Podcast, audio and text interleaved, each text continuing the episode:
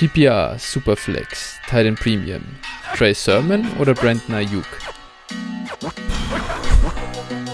Trey Sermon.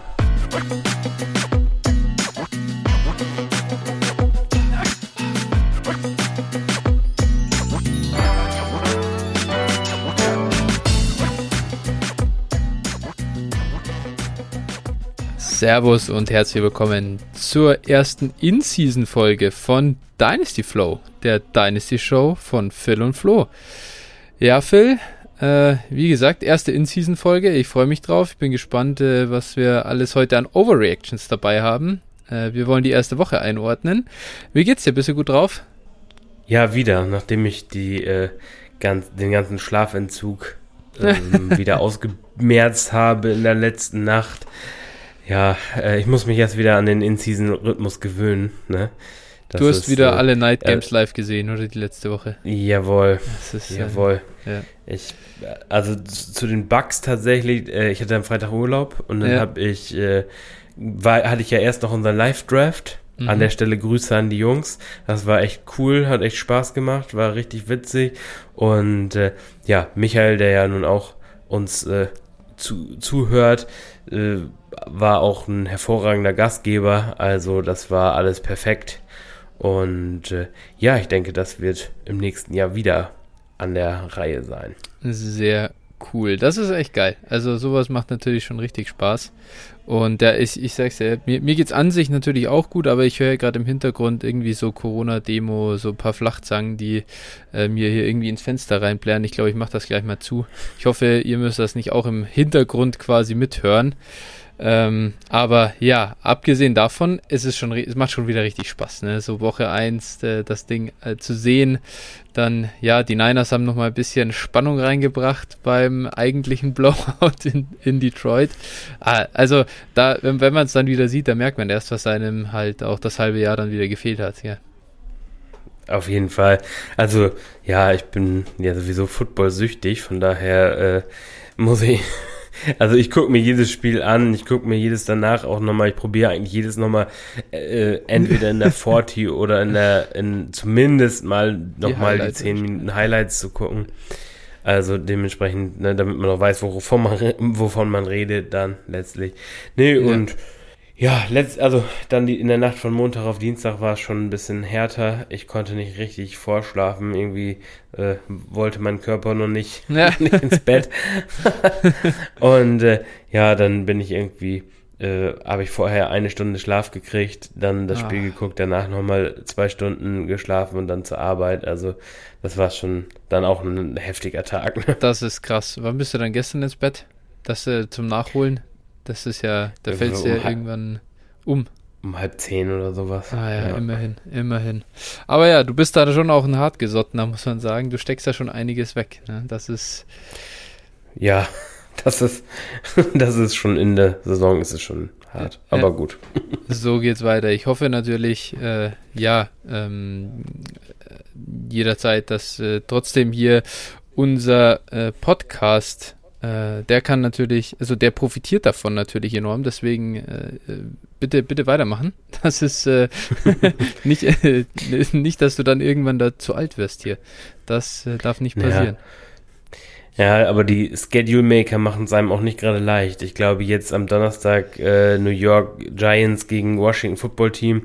Also, pff, ne, das sind schon so Spiele, wo man dann auch zweimal überlegt. Ich meine, ich gucke sie mir trotzdem an, ich, ich sag das, das ist, immer, das aber. Das ist echt crazy, dann, Alter. Das ist wirklich, also wer sich das live zu deutscher Zeit anschaut, das ist wirklich ein Verrückter einfach.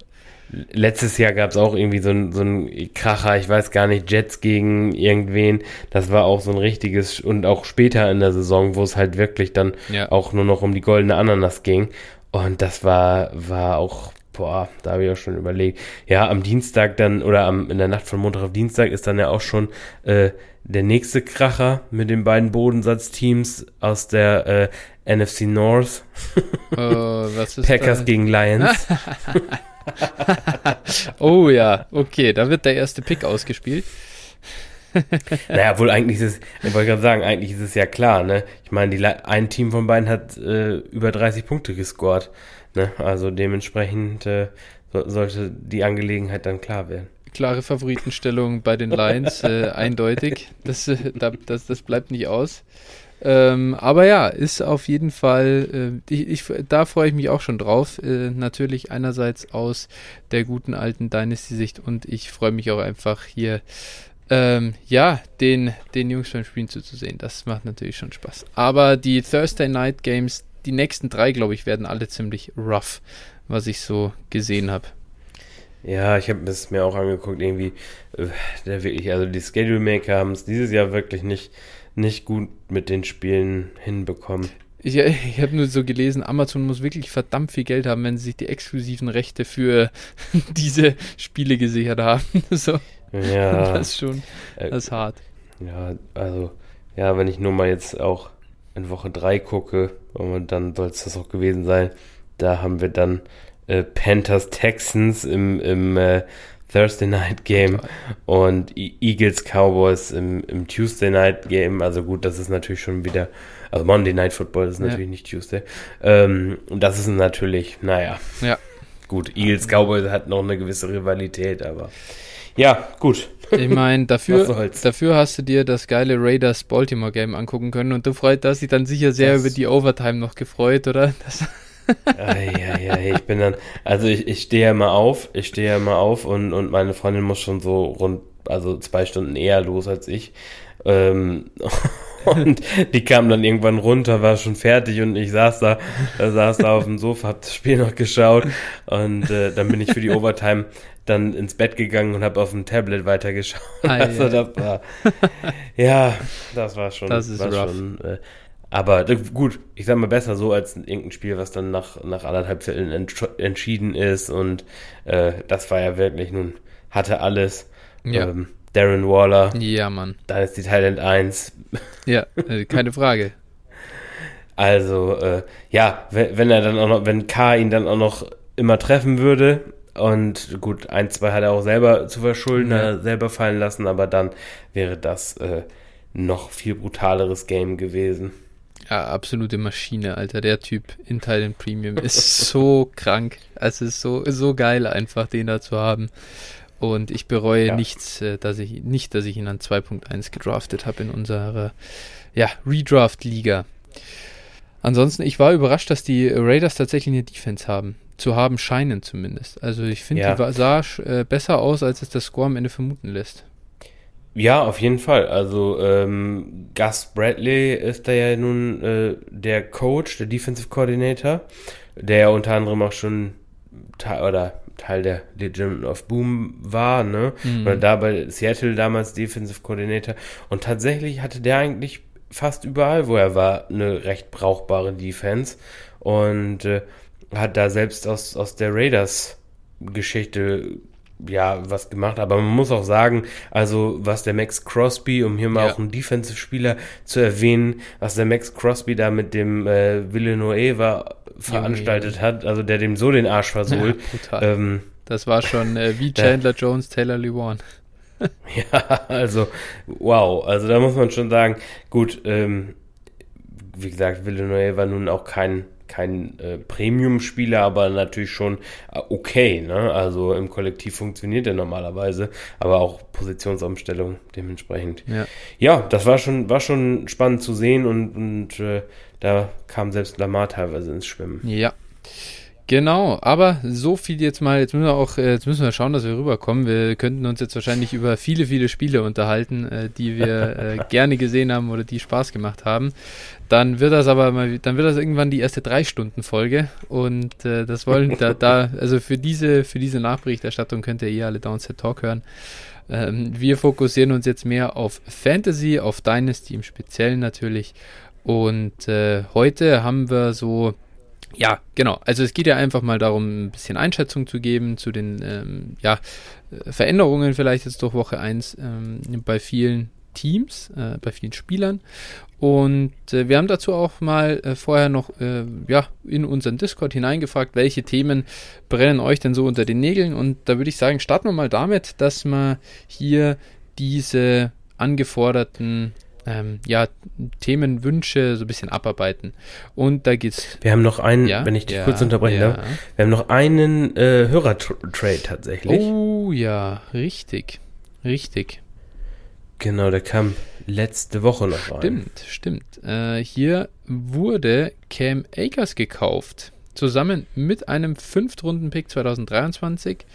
Und äh, bezahlt wurde dafür ein 2022 Second und ein 2023 Third. Ist eine 12-Mann Superflex-Liga. Was sagst du? Ja, würde ich auch für den Preis, würde ich ihn auch auf jeden Fall kaufen. Ja, sehe ich genauso. Ich denke, man sieht auch langsam so die. Also ich finde, ich habe eigentlich eher die gegenläufige Erfahrung gemacht in den letzten äh, Wochen, dass sein Preis wieder ein bisschen gestiegen ist, dachte ich. Äh, die Leute sind wieder ein bisschen weg von diesem ganz äh, kürzlich eingebrannt ins Hirn, dass da vielleicht die Karriere vorbei ist und so weiter.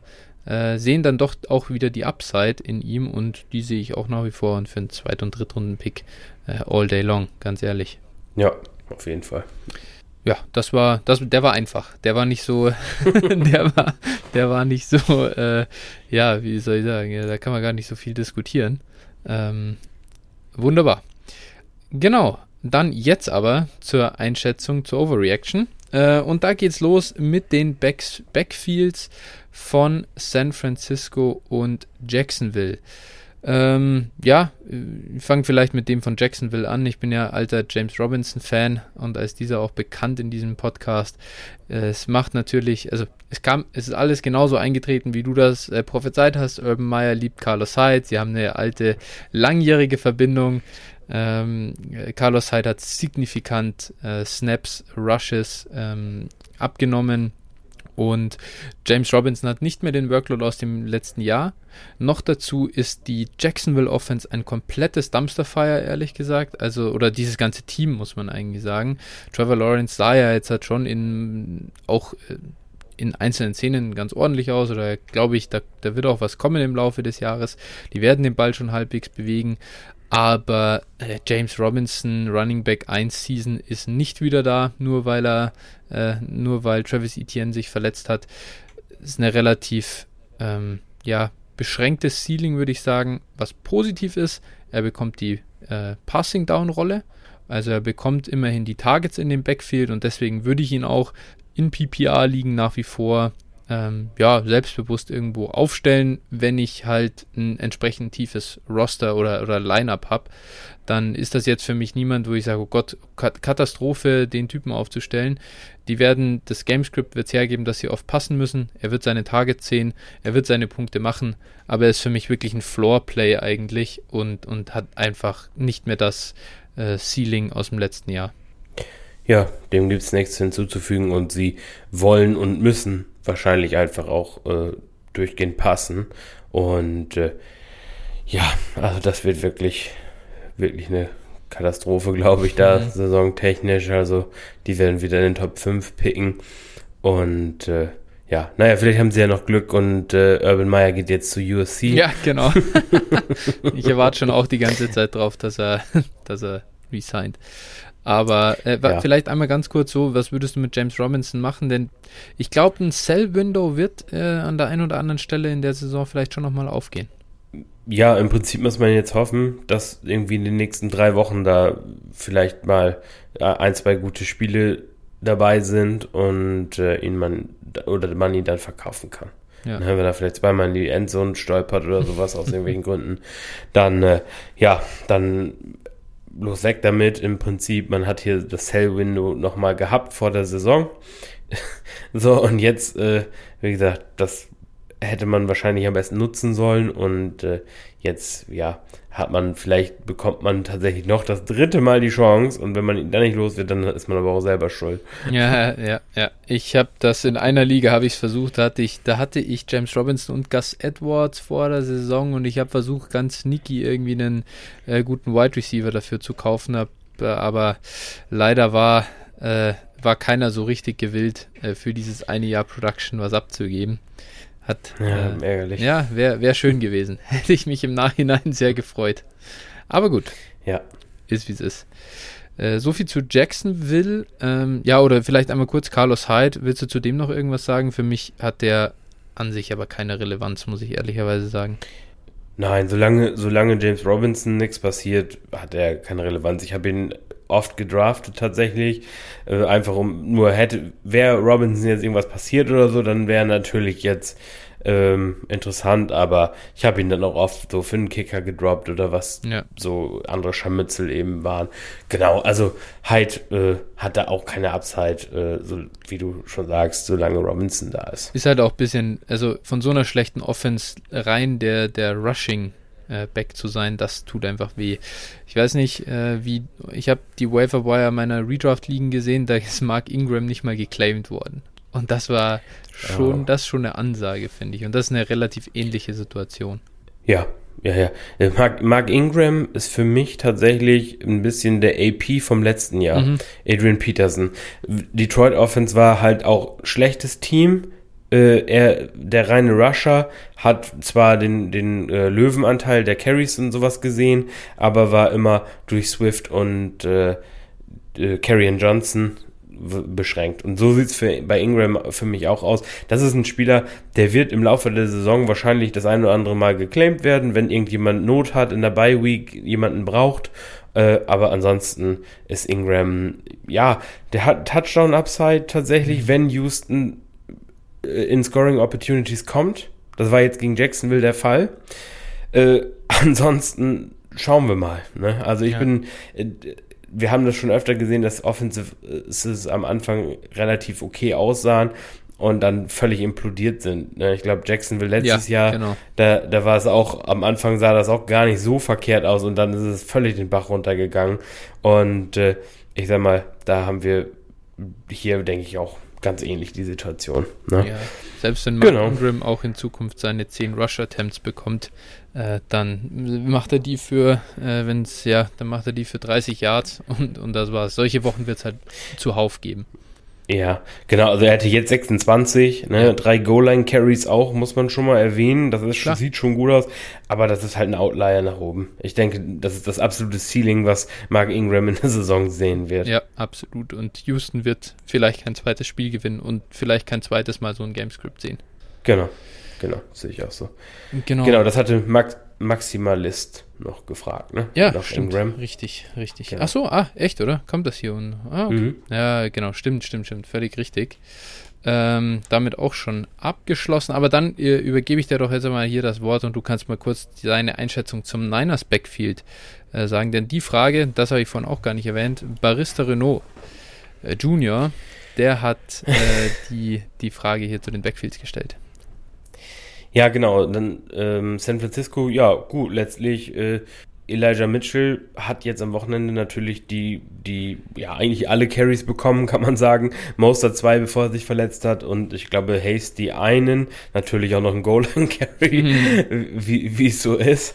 Ähm, genau, und ja, aber ich bin halt echt skeptisch. Ne? Also man muss, man muss Elijah Mitchell aufnehmen, aufgrund des, des Upsides einfach, ne, in der Offense die, die ganzen Touches zu sehen.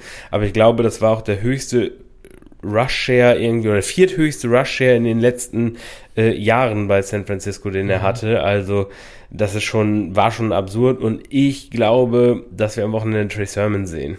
Und dass der ähm, auf je, also da auch schon einen großen Anteil der, der Rushes für sich beanspruchen wird.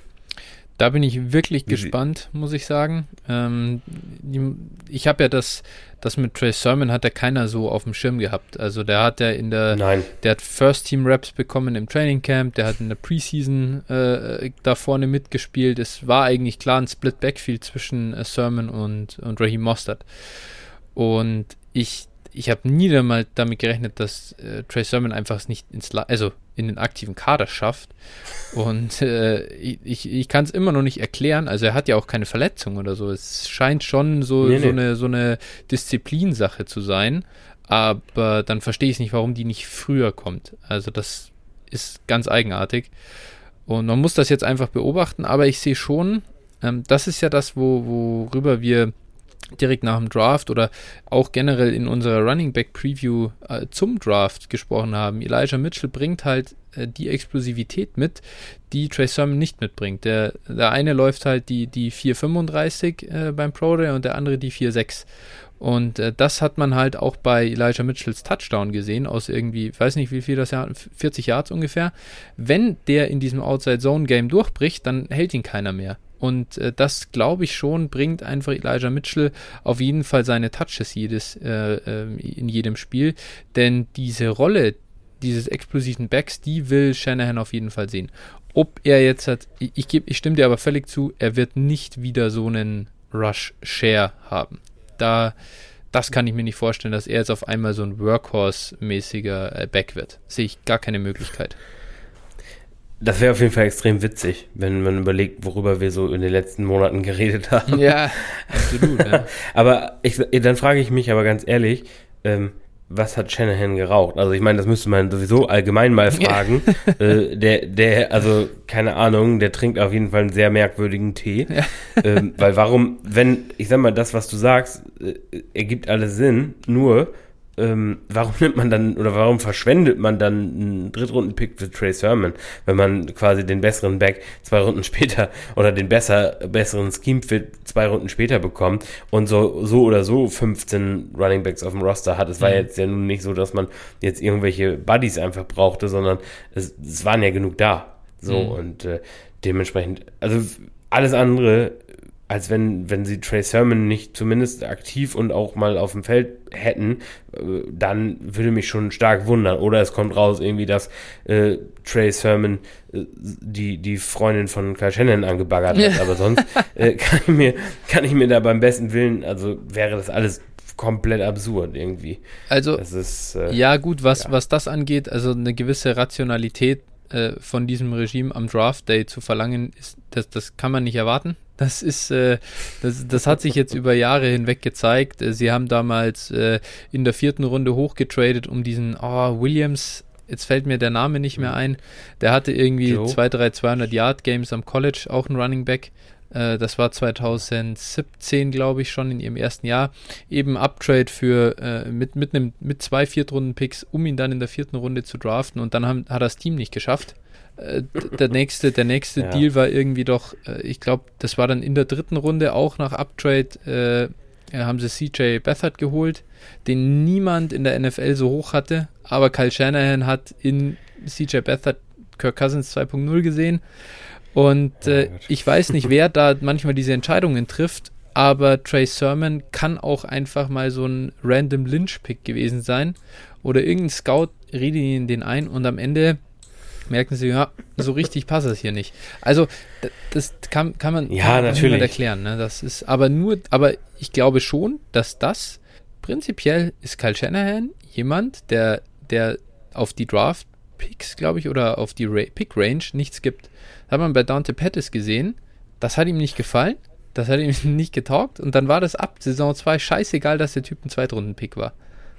Ja, gut. Ja, aber ja, das ist gut. Okay, schauen wir mal. Ne? Ja. Ich meine, dann Dante Pettis 2.0 gibt es ja scheinbar auch ja. bei euch jetzt aktuell. Das müssen wir Aber sehen. da kommen wir später nochmal später zu. dazu, genau. Aber ja, also ich bin gespannt. Ich glaube aber, dass Elijah Mitchell auf jeden Fall eine gute Rolle haben wird. Und ich persönlich mit meinen Dynasty Shares, ich habe ja eine ganze, also was heißt eine ganze Menge, aber ich glaube vier Stück. Äh, die Woche halte ich auf jeden Fall nochmal und gucke mir mal an, was gegen Philly passiert. Kann mir sehr gut vorstellen, dass ich aber dann ab nächster Woche äh, vielleicht äh, in der einen oder anderen, also in zwei Shares aktiver verkaufe und vielleicht jetzt nicht das Maximum rauspresse, äh, sondern dann einfach mal so einen kleinen Wertgewinn mitnehmen. Was, was müsste denn deiner Meinung nach für ihn drin sein? Äh, jetzt, wenn dir jetzt jemand kommt und sagt, ich möchte jetzt von dir Elijah Mitchell kaufen. Also wenn einer daherkommt und ein Team hat, bei dem ich sage, das sieht jetzt nicht so bombig aus und legt mir einen Second-Round-Pick hin, dass ich das Gefühl habe, dass es 22 kann ein Early Second werden, dann nehme ich es. Wenn er mir jetzt einen, einen, einen Late Second, wenn es so, so, ein, so ein Contender-Team ist und ein Late Second, boah, da wäre ich, äh, ja, da ich vier Shares habe, vielleicht würde ich es nehmen, aber eigentlich fände ich es nicht geil. Eigentlich würde ich ihn lieber halten okay. dann. Das ist dann, also. das ist mir dann zu, zu iffy noch. Und ich glaube schon, lass ihn mal noch zwei, drei, also lass ihn mal noch ein, zwei Spiele machen, äh, in denen er rockt, dann, dann haben wir eine J-Rob 2.0 Story und dann äh, fliegen die First Rounder auf einmal. Ja, gut. Ich meine, da, da gibt es natürlich auch immer, ne? Das Prinzip Gier frisst Hirn. Ich meine, äh, ja, das haben wir nun andersrum auch schon, schon oft gesehen. Also, mhm. ja, okay. Stimmt, absolut. Aber da sage ich, wenn ich jetzt einen Second Rounder quasi verliere, dadurch, dass er irrelevant wird, aber dafür hatte ich die Chance, einen äh, Down the Line, einen First Rounder zu kriegen, dann sehe ich die aktuell zumindest noch die, die Möglichkeit, irgendwo also ich finde es aktuell noch lukrativer zu warten. Aber okay. du bist also der, du bist also derjenige, der beim Roulette eher auf die Zahl statt auf die Farbe tippt. es kommt drauf an. Es kommt ganz drauf an. Ich habe mich ja schweren Herzens diese Woche schon von zwei KJ Osborne Shares getrennt. Ähm, die habe ich als Throw-ins. Für, für, für, was? Für zwei First oder was? das war, das, der wurde zweimal als Throw-in äh, verlangt. Und äh, ja, gut. Ja, das äh, Dafür war er gut. Kein, war vor einer Woche kein Spieler, bei dem, kostenlos. Ja. Wollte gerade sagen, kein, kein Spieler, bei dem ich jetzt starke Schmerzen habe, ähm, den mit in den Trade reinzuwerfen. Nee, vor allem, weil ich ihn jetzt noch, glaube ich, sechsmal habe. also es ist ja. alles okay. Ja, ich habe ich hab tatsächlich äh, jetzt auf einmal seit heute irgendwie ähm, 500 äh, Wilson Shares. Wie heißt er denn? Jeff Wilson. Äh, der Rece ah, Cedric, Nein, der Cedric. Receiver.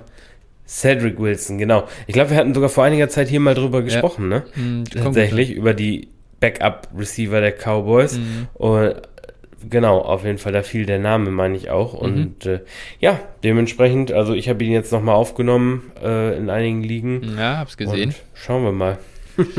ja klar, mit Gallup aus äh, auf jeden Fall mal ein Roster-Stash wert, ne? Mal schauen. Mhm. Auf jeden Fall. Und man muss auch sagen, äh, nächstes Jahr könnte da einiges passieren ja. bei den Cowboys. Ja, ja. Also in der Offseason. Definitiv, definitiv. Gut, aber da, also wir flitzen ja hier schon wieder durch die Themen durch. Das ist ja unglaublich. wir sind so Viel weit gekommen. zu erzählen. Ja, gut, das waren aber jetzt natürlich auch die, ganz ehrlich, das, das brennt ja allen unter den Nägeln. Das interessiert alle, diese ganze Situation. Man hat ja gesehen, also es gab, ich habe Bilder auf Twitter gesehen, 1000 Farb für, für Elijah Mitchell. Ich habe in einer Liga hier, also bei, in unserer Hörerliga ja sogar 100 Dollar äh, das komplette Farb für Mitchell hingelegt. Äh, das ist natürlich der Hype-Spieler gerade am Markt. Ja, ja. So ist das. Genau, okay. Äh, so viel dazu. Dann äh, haben wir noch eine Frage, auch nochmal Barista Renault mit den Broncos. Der fragt, was im Wide Receiver Corps der Broncos jetzt nach dem Judy-Ausfall ähm, passiert. Und ja, äh, jetzt habe ich schon wieder zu dem Backfield von den Niners so viel erzählt. Äh, Starter ja, also äh, gut, Cortlands hatten klarer Wide Receiver 1, wird jetzt ähm, dann einen höheren Target Share sehen. Wo Woche 1 war für mich da einfach nur ein Ausrutscher. Er hatte äh, Bradbury in äh, One-on-One-Coverage und der hat sich mittlerweile auch zum T Top 10 Corner in der NFL entwickelt. Äh, dementsprechend, ja, das hat ihm ein bisschen zugesetzt. Dazu natürlich noch ein bisschen der, der Rost von Klar, der langen eben. Verletzung, der abgeschüttelt werden musste. Wie gesagt, Zatten für mich hier auch ein, insgesamt ein klarer Buy noch. Ähm, da kann man schon nochmal das eine oder andere Angebot rausschicken. Vielleicht ist er gerade noch günstig. Ansonsten, ähm, ja, Outside oder Outsider-Chancen haben dann auf jeden Fall Tim Patrick und KJ Hamler. Mhm. Beide ein gewisses Upside mitbringen, aber sicherlich nicht die Konstanz, könnte ich mir vorstellen. Ähm, ja, und dann natürlich die beiden, beiden Tight Ends. Und äh, ja, ich sag mal, bei den, bei den Tight Ends äh, würde ich vielleicht auch dir nochmal das Wort übergeben, weil das ja nun deine beiden Lieblinge sind. Von daher, da möchte ich gar nicht viel, zu viel zu sagen. Ah ja, Albert O bin ich jetzt ja nicht, also boah, ganz ehrlich, es ist ein schöner, schöner Ich wollte ihn schon droppen. ist ein schöner athletischer End, passt, kann man sich auf jeden Fall mal irgendwie holen, aber äh, sehe da jetzt nicht die, die mega, äh, den Mega-Impact. Aber klar, Noah Fant mit acht Targets, sechs Catches, das hat mich natürlich riesig gefreut. Der, äh, er, er, er liefert einfach. Wenn er fit ist und am Feld steht, liefert er einfach ab.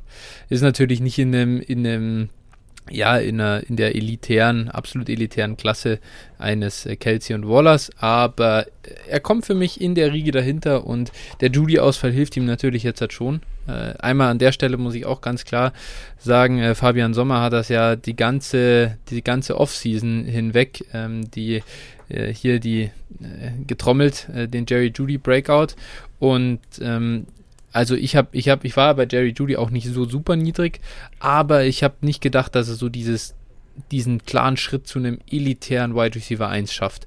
Und was er gezeigt hat bis zu seiner Verletzung, sah verdammt danach aus. Also da lag ich, glaube ich, mit meinem Take gewaltig falsch und äh, im Nachhinein wird es mir keiner nachtragen, weil er sich jetzt verletzt hat. Aber der hat wirklich äh, super gespielt, muss ich sagen. Aber im Endeffekt zu, zu, ihm vielleicht auch so, ich würde ihn jetzt auf keinen Fall dann irgendwie, äh, also als, als Contender würde ich nicht damit rechnen, dass er dieses Jahr noch großartig Impact hat.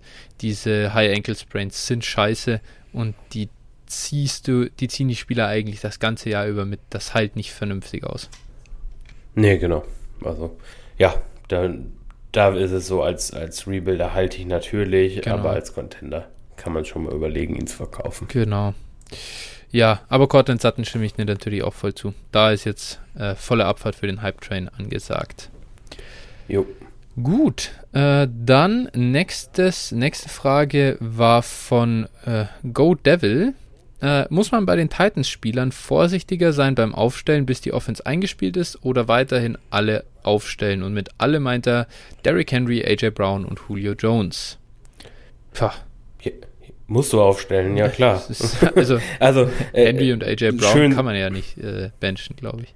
Nee, auch selbst Julio Jones. Ich meine, du hast den gedraftet, ne, beziehungsweise wann, den hast du als Contender halt in deinem Team, als ja.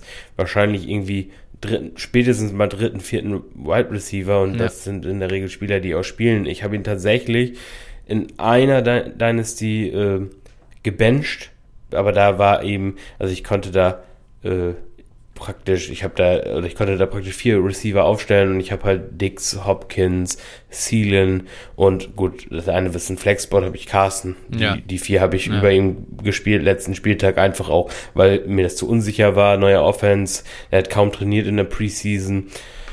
Ja, aber in der Regel, also du musst eigentlich alle aufstellen. Boom Game kann immer kommen. Jetzt am Wochenende gegen die, die Seattle Seahawks. Ich meine, ähm, die mussten jetzt, die Defense musste nicht allzu viel zeigen, wurde aber natürlich auch äh, nicht so sehr gefordert. Also die äh, Colts haben mit Sicherheit nicht diese Receiving-Waffen wie die Titans und der Pass Rush der Seahawks wird meiner Meinung nach auch nicht so stark sein wie der der Cardinals mit Jones und Watt. Ne? Ja, ja. Also dementsprechend ja musst du aufstellen, weil du gewisses Kapital in die Spieler gesteckt hast und in der Regel kann kein Team sich es erlauben, diese Spiele auf die Bank zu setzen. Genau, also einmal so vielleicht, also Henry ist für mich nach wie vor ein, äh, ja, ein Running Back 1, äh, AJ Brown ist ein Wide Receiver 1 und Julio Jones, ja, jetzt kann man sagen, wenn du natürlich was bessere, wenn du vier bessere hast, irgendwo ist, für mich ist Julio aktuell, vielleicht bis er es jetzt halt einmal gezeigt hat bei den Titans, dass, es, dass er besser ist,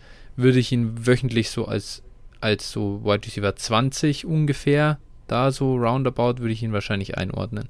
Ja, vielleicht sogar noch, kannst du wahrscheinlich Matchup-mäßig noch Argumente finden, ihn noch ein bisschen weiter hinten einzuordnen. Kommt dann im Moment klar drauf an, klar. Ja. Aber ja. ich glaube, also aber deutlich hinter würde ich, würde ich mir wahrscheinlich selber echt schwer tun. Also. Nee, also ich sehe ihn auch in der 20 bis 30 Range. Ja, ja. Ungefähr sowas. Je nach genau. Matchups halt. Also einigen wir uns auf Low-End Wide Receiver 2 High-End Wide Receiver 3 oder so. Klar, wenn du, ja. wenn, wer, wer da natürlich was Besseres hat, ähm, dann kann man die, ähm, kann man ihn benchen, ansonsten schwierig. Genau. Ähm, gut, und dann letzte Frage. Äh, ja, wie heißt der Kollege? Bowl-Krupper oder Bohle-Krupper? Wieder, wieder, Keine wieder eine Frage. Wir, wir, äh, wir sind, das ist, das ist einfach, äh, ja, das ist, hast du eigentlich den Film schon gesehen? Hier vor der, nee. nee ja, ich natürlich auch Nein. nicht. Wir kriegen, ich hoffe, ich hoffe, äh, dass nie wieder dass der, der User keine Frage mehr stellt, dass wir den Namen nie wieder aussprechen müssen. ich muss, ich, zumindest das YouTube-Video hatte ich mir angeschaut, aber ich habe es auch wieder vergessen. Aber ja. Ähm, ja, das hatte ich auch gesehen. genau.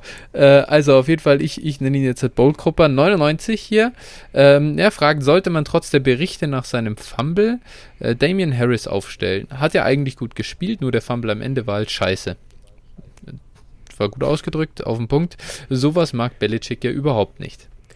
also vielleicht dann, dann starte ich hier mal rein. Also ich habe ihn gerade in der DFFL, in unser, in diesem, in dieser DFS, in diesem DFS-Ligensystem, habe ich ihn gerade an 6-2, glaube ich, 6-3, 6-3 äh, gedraftet als, als zweiten Running Back. Äh, klar, natürlich auch ein bisschen Matchup-bedingt gegen die Jets, aber ich glaube überhaupt nicht dran, dass äh, die Patriots jetzt ihm keine Carries mehr geben oder ihn da bestrafen.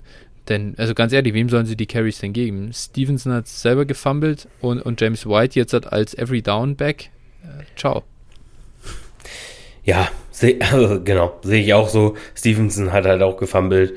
Ähm, James White kriegt seine, kriegt seine Carries und kriegt seine Receptions, aber der ist halt weit weg davon, irgendwie 10 Carries pro Spiel zu kriegen. Und dementsprechend werden sie halt Harris auch weiterhin featuren. Würde mich überhaupt nicht wundern, wenn Hetz 30 Carries gegen die Jets hat, ehrlich gesagt. Das wäre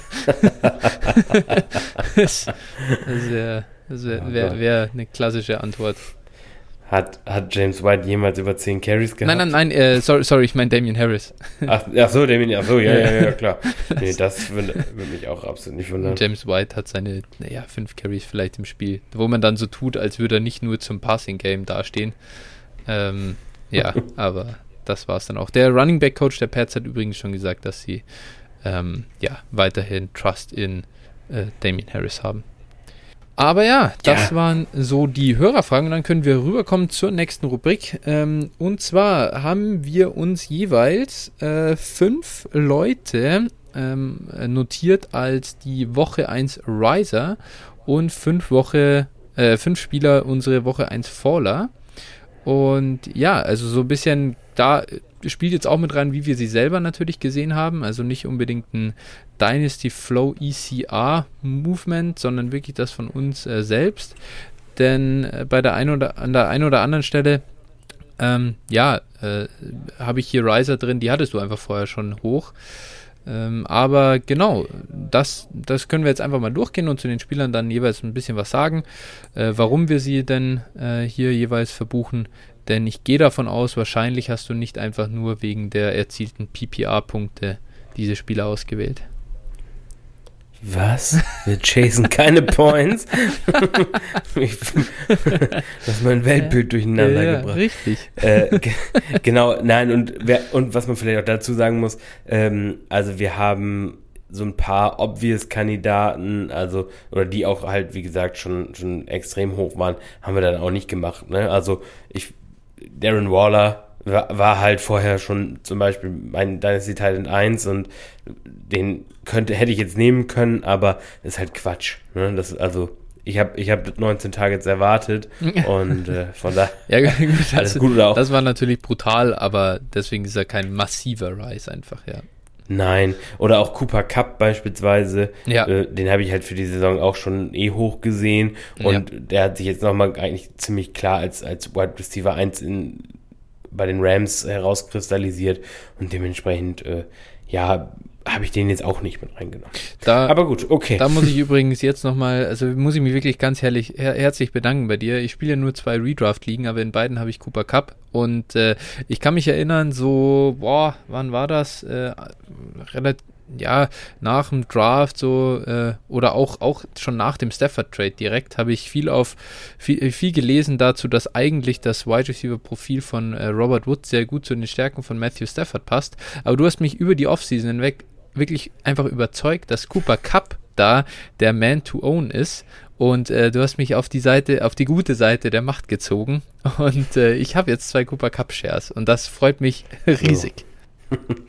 Jawohl. Ja. so ist das. Das wäre ja. mein. Ist auch schön, wenn ja. ist auch schön, wenn mal ein My Guy von uns sich nicht verletzt und mal abliefert. Alter, es ist so ein Pain, ey.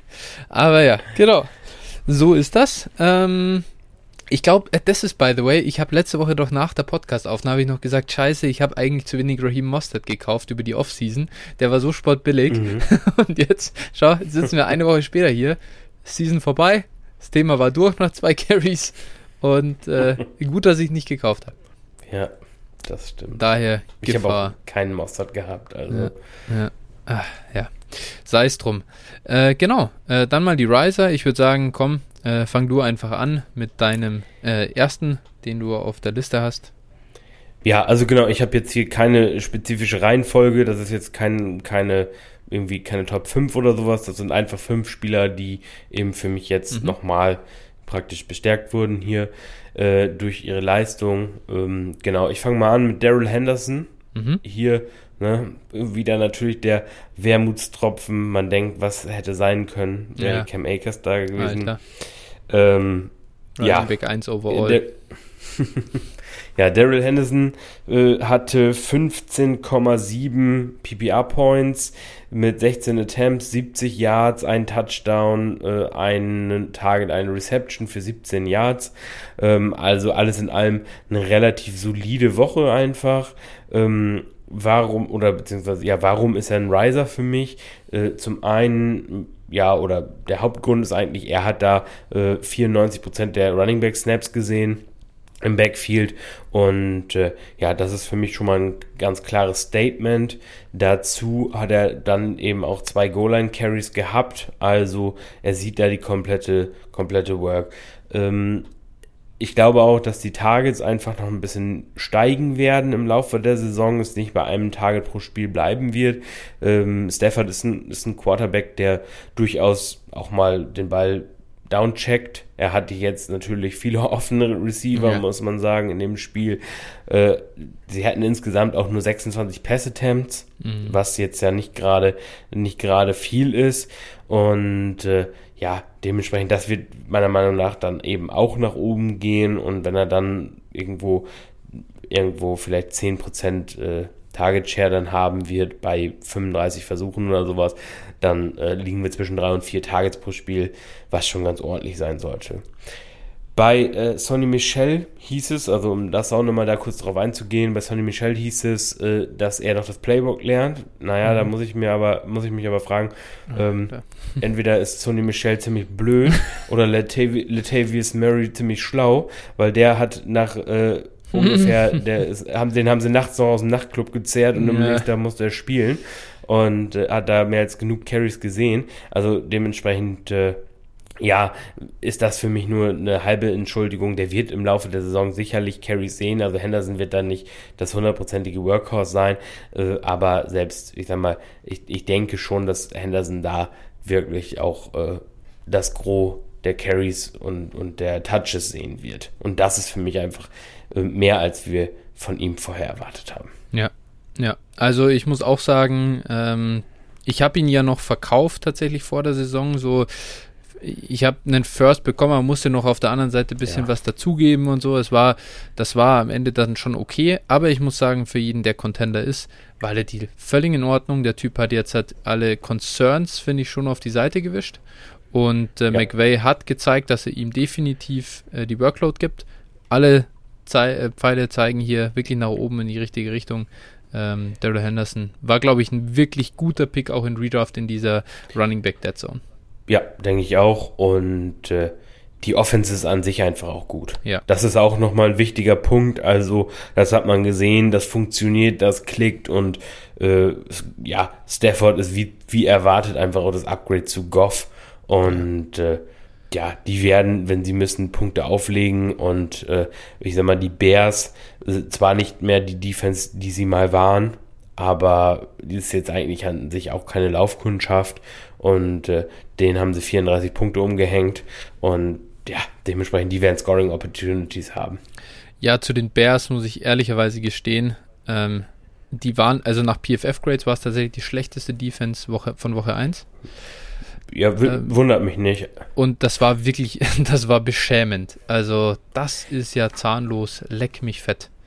Ähm, ja, ich meine jetzt auf dem Papier. Grundsätzlich ja, ja, Spieler, ja, absolut, die sie da haben, Mac, Mac Hicks, Hicks, genau. Mac, haben sie äh, hier. Aber es spielt halt Alec Ogletree als Linebacker zum Beispiel, das tut halt schon weh.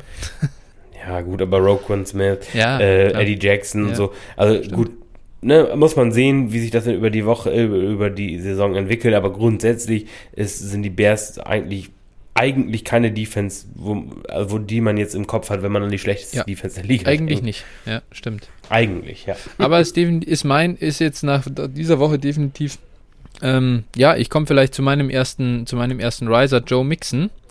Äh, der spielt jetzt gegen die äh, Chicago Bears äh, in der anstehenden Woche.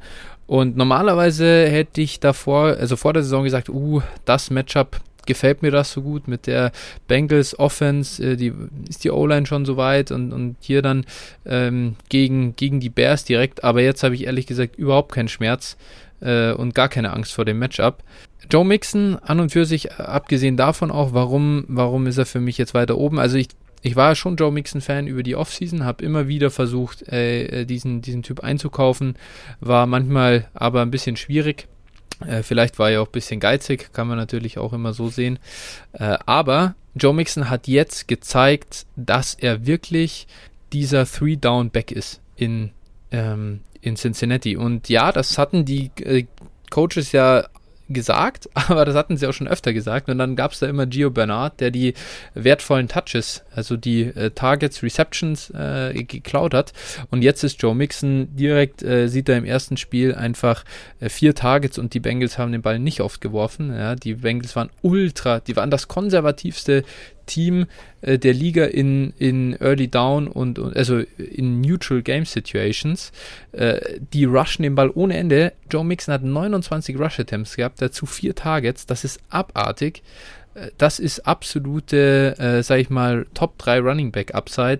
Und jetzt habe ich die letzten zwei Tage zwei äh, Deals für Joe Mixon gemacht und ich fühle mich damit sowas von gut. Ähm, ja, Joe Mixon für mich jetzt auf jeden Fall äh, in den, ja, also der schnuppert an die Top 5 äh, Dynasty Running Backs hier ran. Ja, so weit würde ich jetzt noch nicht gehen. Man muss natürlich sehen, dass, ein, dass es ein Overtime-Game war. Ne? Klar. Also da, ich weiß jetzt nicht, wie viele Carries oder Receptions er noch in der Overtime bekommen hat, aber er hat halt fünf Viertel gespielt. Ja. Ähm, dazu ist es, ist es auch so, ja, warten wir mal ab. Aber grundsätzlich, ich kann dir, also die Bengals sind eigentlich eher ein passlastigeres Team, als sie es jetzt waren. Ja.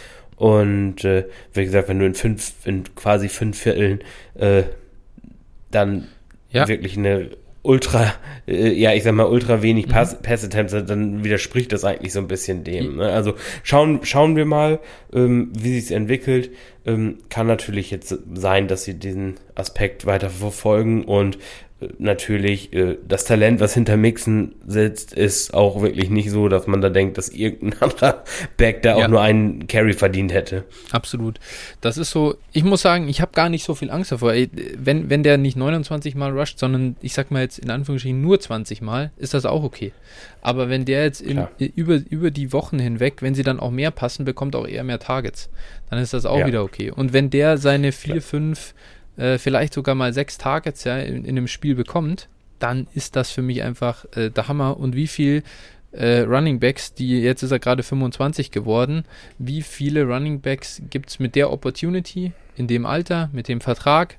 Die Bengals sind eine aufstrebende äh, Franchise, gerade die Offense. Ähm, ja, ich bin da jetzt halt absolut dabei und das Einzige, was mich da immer gebremst hat, war halt, dass vielleicht wird er einfach kein äh, Three-Down-Back. Und das ist er jetzt und da freue ich mich riesig. Jo.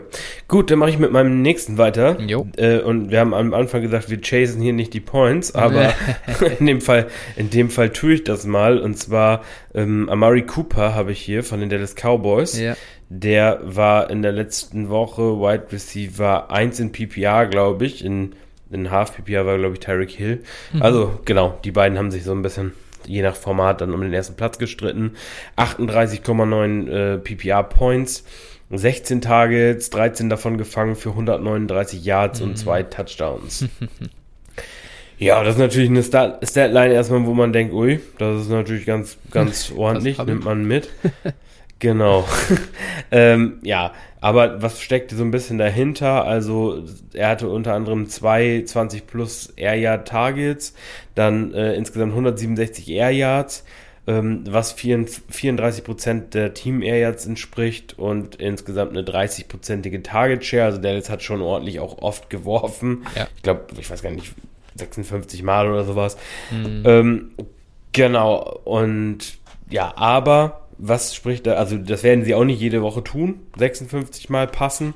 Die Sache ist aber einfach die, ähm, dass ja, Gallup sich zum einen verletzt hat, da also Targets frei werden und äh, die Dallas Defense sich aber auch nicht merklich verbessert hat. Das heißt also grundsätzlich Dallas wird schon Pass-Heavy sein, was wir auch alle erwartet haben, wird so bleiben. Und äh, Cooper sah da klar wie der beste Receiver aus am letzten Spieltag. Klar, ein Spieltag, aber ja, er, er hat die meisten Targets bekommen, er sah am besten aus und es spricht eigentlich alles für Cooper. Cooper war die ganze Offseason einfach undervalued und äh, jetzt sieht man mal eigentlich genau, was, was Cooper für ein Spieler ist und was er für ein, für ein guter Route Runner ist, zum Beispiel, da müssen wir, glaube ich, gar nicht drüber reden. Ja. Wichtig ist, dass er einfach gesund bleibt, sieht aber jetzt auch gesund aus. Alles in allem, äh, deswegen Amari Cooper für mich hier ein Riser auf jeden Fall. Definitiv. Und jetzt hat, wartet das Matchup gegen die Chargers. Ich freue mich so auf dieses Spiel, Alter. Das wird, äh, glaube ich, so geil. Und äh, Amari Cooper, ein weiterer Spieler, der bei mir im DFFL-Line-Up der nächsten Woche steht. Da freue ich mich ja, sehr ja. drüber. Schaut euch das an. Das ist hier mit Waller, Mixon, äh, Cooper und Cup. Äh, das war mal ein Auftakt, oder? Da kann man sich nicht beklagen eigentlich. Also auf dem Papier bin Nein. ich gut aufgestellt. Ja, schauen wir mal, ob es dann in, in Wirklichkeit auch äh, so kommt. Genau. Ne? Nee, aber also die, die, man, ich glaube, klar werden, wird Dallas nicht weiter so pass-happy sein wie gegen jetzt die Bucks äh, Front 7, das ist klar. Aber ähm, mich würde es nicht wundern, wenn, wenn Cooper weiter so einen 25 bis 30 Prozent Target Share einfach, einfach sieht. Das ist einfach ein Top-Receiver und ich verstehe komplett, dass du ihn hier jetzt halt auch ein bisschen, äh, also hier auch in deine Riser mit hineingenommen hast. Ja. Gut, genau. Dann ähm, kann ich mal vielleicht zu meinem nächsten äh, Kollegen kommen. Ein ja, Spieler, der ja hier also heiß diskutiert wurde über die Offseason. Ähm, und äh, ich werde ja da, glaube ich, auch ein bisschen damit verbunden, ihn eben ziemlich low gehabt zu haben. Und äh, ja, ich glaube, ich glaube, so low hatte ich ihn gar nicht. Devonta Smith, it is.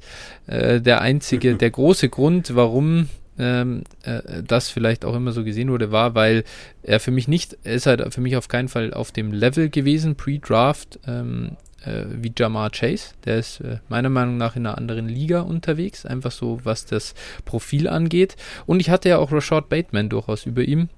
Pre-Draft, äh, Terrace Marshall, Elijah Moore und so weiter, aber der, der große Tier, ich sag mal so, so bei den Moores und, ähm, und Terrace und Waddle in der Nähe, da war er natürlich schon. Und es freut mich riesig, dass er jetzt in Philadelphia wirklich im ersten Spiel auch ganz ordentlich äh, ausgesehen hat.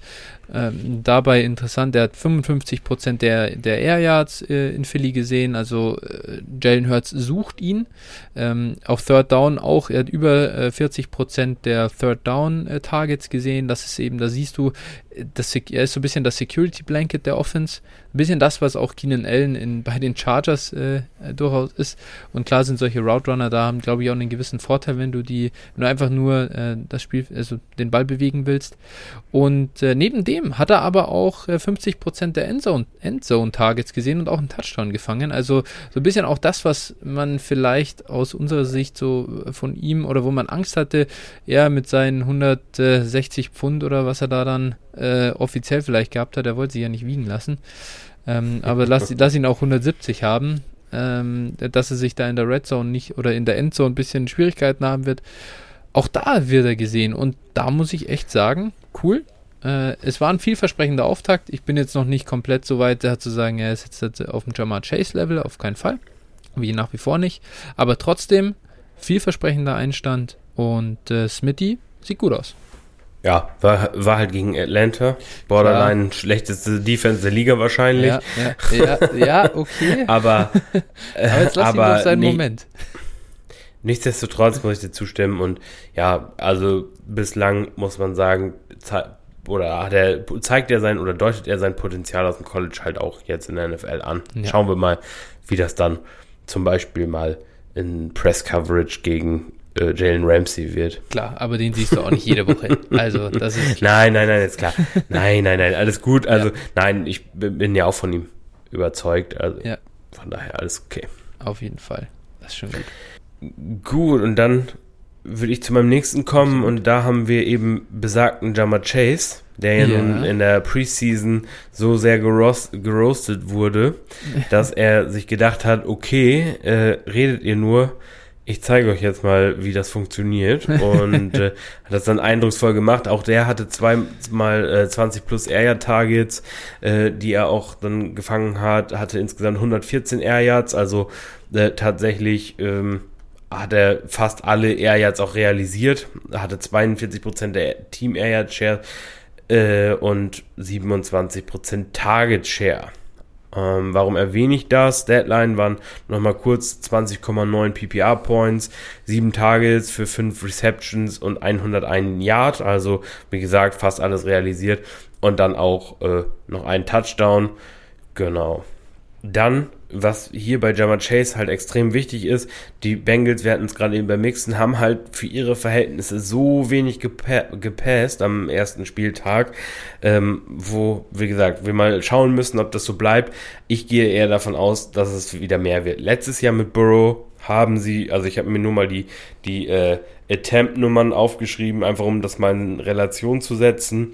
Ähm, genau, da, also fing an mit 36 Attempts, 61 Attempts, 44 mhm. Attempts, 36 Attempts, 30 Attempts, 39 Attempts, 47 Attempts, 37 Attempts, 40 und dann 34. Also kein Mal unter 30 Attempts. Ja. Wie gesagt, jetzt hatten sie 26 halt. Ne? Das ist also ähm, auf jeden Fall ein Trend, der hochgehen sollte, wenn Jammer Chase dann seine Target Share von, ich sag mal, 27 noch nicht mal hält, was schon extrem gut ist für einen Rookie, ähm, ja. wenn er auch nur sich irgendwo einpendelt zwischen 23 und 25 oder sowas bei den äh, Attempts, das wäre schon brutal und dann ist er wirklich äh, in Line für eine richtig brutale Rookie-Saison.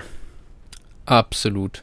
Das ist richtig geil und es ist, es ist einfach traurig. Ich habe kein Jamar Chase Share. Das tut echt weh ehrlich gesagt. Ihn so ich habe auch nur einen, glaube ich. Sehr geliebt, aber er war einfach so teuer und der ging so früh und ja, es ist aber geil ja, zu sehen, dass zwei. er, dass er richtig, äh, ja, also brutal abgeliefert hat. Hast du das Video gesehen, äh, wie er Patrick Peterson komplett, also komplett verarscht hat? Äh, der Typ, der wusste ja gar nicht mehr, wo er hin soll. Äh, das, das ist wirklich äh, spektakulär. Ja, also ich fand es, was ich gesehen habe, welches Video, ich weiß nicht, ob du das auch gesehen hast, wie einfach, ähm, das war so ein Zusammenschnitt, wie ja. Burrow und Chase einfach genau den gleichen Touchdown im College hatten und ja. das war, konntest du wirklich wie eine Schablone übereinander legen. Das war auch geil. Ähm, das macht auf jeden Fall Lust auf mehr. Die beiden sind halt, die kennen sich halt und ich glaube, ähm, da wird es noch viele Punkte hageln in der Kombi. Definitiv, definitiv. Wer den Stack in Dynasty hat, der hat da bestimmt noch einige Jahre richtig Spaß dran. Denke ich auch, ja. Genau, okay, das zu Jama Chase. Ähm, gut, dann darf ich hier äh, zu meinem äh, nächsten äh, Riser kommen. Das ist ein weiterer Wide Receiver. Der hatte nur 8 Yards weniger als Tyreek Hill. Der hatte den höchsten Target Share der NFL in Woche 1 mit äh, 52 Prozent. Also absurd, muss man wirklich einfach sagen. 52 Prozent Target Share, Alter. Das ist verrückt. Äh, ja, mit 109 Yards after Catch natürlich wieder die klare Nummer 1. Äh, wen wundert Das sind wirklich, ich glaube, es waren irgendwie 12 Yards after Catch pro Reception. Und äh, mit einer äh, durchschnittlichen Separation von 4 Yards auch äh, wirklich ganz, ganz vorne dabei nach Next-Gen-Stats. Da sehe ich auf den, äh, auf die Schnelle sogar wirklich, äh, ist er fast der Einzige. LaVisca Chenot ist da sogar noch dabei, aber ja, der hat halt auch, der ist ja nur an der Line of Scrimmage quasi rumgeturnt. Und äh, Debo hat tatsächlich sah anders aus als noch im letzten Jahr. Also Debo, man hat gemerkt, er war wieder fit, äh, richtig fit und äh, sah wieder viel mehr aus wie in seiner Rookie-Saison. Wurde eben auch ähm, ja, eine gewisse, ja, vernünftig, ähm, auch halbwegs tief angeworfen. Natürlich jetzt hat äh, keine Deep Balls wie, wie bei Tyreek Hill, aber in der, in der äh, Midrange und äh, was der dann, also wie er freigeschemt wird in, äh, von, von Shanahan und was er dann damit macht, ist absolut geil, äh, wenn der Mann fit ist. Und das große Problem ist natürlich dieses Wenn. Aber wenn der fit ist, dann hat er wirklich äh, richtig Upside, besonders solange äh, die Situation um Brandon Ayuk ungeklärt ist, beziehungsweise der, der mit, mit Hammy äh, irgendwo mehr oder weniger außen vor ist. Ja, genau, also die Ayuk-Rolle oder, oder Nicht-Rolle spielt, da, spielte da sicherlich eine große Rolle. Ja. Ähm, genau, und ja, wird sich zeigen. Also ich denke mal, das wird sich schon etwas nach unten einpendeln. Ja, auch gerade Kittel hat auch nicht so eine riesige Target Share gesehen. Und äh, ja, schauen wir mal. Also Debo natürlich, zu dem, wo er vorher gesehen wurde. Ähm, du hast ihn mir ja noch ausgeredet, wo ich ja. ihn, wo ich ihn ja, hatte in meinem Dynasty große, Ranking. Große Fehler. Äh, ja, und äh, ja, gut, ich, ich habe es auch, auch angenommen, dementsprechend, äh, ja. Ja gut, ich glaube, keiner gut. von uns hat diesen äh, Brandon Ayuk äh, Meltdown irgendwie kommen sehen. Nee, äh, das Fall. ist halt klar. Das war ja das große Thema, wenn er hier die quasi dritte Waffe in der Offense ist. Aber er war ganz klar, er war die, die, die Nummer eins Waffe in der Offense am Wochenende. Das muss man schon sagen. Ja. Vielleicht wollte Shanahan einfach auch mal die Zeit nutzen, wenn er Debo mal zur Verfügung ja, hat. Ja, genau. Das macht ihm wahrscheinlich so Bock einfach. Ich glaube, ja. der Freund, der, der ärgert sich immer noch, dass er nicht auch noch AJ Brown irgendwie hat. Äh, das wäre, das wäre, das wäre auch ein Match made in heaven, muss man sagen. ah, ja, ähm. Genau. Das äh, war mein vierter Riser hier. Dann, du hast, äh, nein, mein dritter. Du hast noch zwei auch, ja. Genau. Dann komme ich zu DJ Chark. Ähm, genau, wir haben über die Jacksonville Offense gesprochen. Ähm, DJ Chark wurde da ganz schön gefeatured, muss man sagen. Der hatte zwölf Targets und äh, drei davon waren, sind eben, oder haben eben 20 äh, plus Air Yards zurückgelegt. Zwei davon hat er auch gefangen. Insgesamt hat er 196 Air Yards, was schon eine ganze Menge sind. Ähm, 39% des Teams und insgesamt hat er 23,5% Target Share. Ja, Shark, wie gesagt, äh, 12 Targets, nur insgesamt drei davon gefangen, aber für 86 Yards. Also der, da sieht man schon, der hat wirklich eine ganz schön, ja, tiefe Target-Tiefe. Und äh, ja, ein Touchdown dazu gefangen, war dann insgesamt für 17,6 Punkte gut. Und ja, Chark, also Jacksonville wird weiter werfen müssen. Chark hat vor zwei Jahren, letztes Jahr war eine relative Seuchensaison. Ich habe nochmal geguckt, der hat zwar stand viel auf dem Feld, aber die Offense insgesamt war halt komplette Kacke. Und jetzt hat er mit Lawrence halt zumindest einen Quarterback, der ihn auch trifft. Mhm. Und äh, ja, also ja, wenn man das, da das, halt sag, mehr das sagst du, wo, wo er 25% Catch-Rate hatte gerade erst. Also, ist, also es kann noch kommen auf jeden Fall, das muss man schon sagen. Aber das, das war in erster Woche 1 bisschen schade vor zwei, vor zwei Jahren halt, und da klammer ich mich jetzt den Strohhalm greife ich mal, ja. dass das nicht einfach nur ein, ein Strohfeuer war. Ja. Und da hat er halt auch viele äh, ja, Spiele gemacht, wo er eben diese tiefen Targets auch ja. dann realisiert hat, die er jetzt realisiert hat.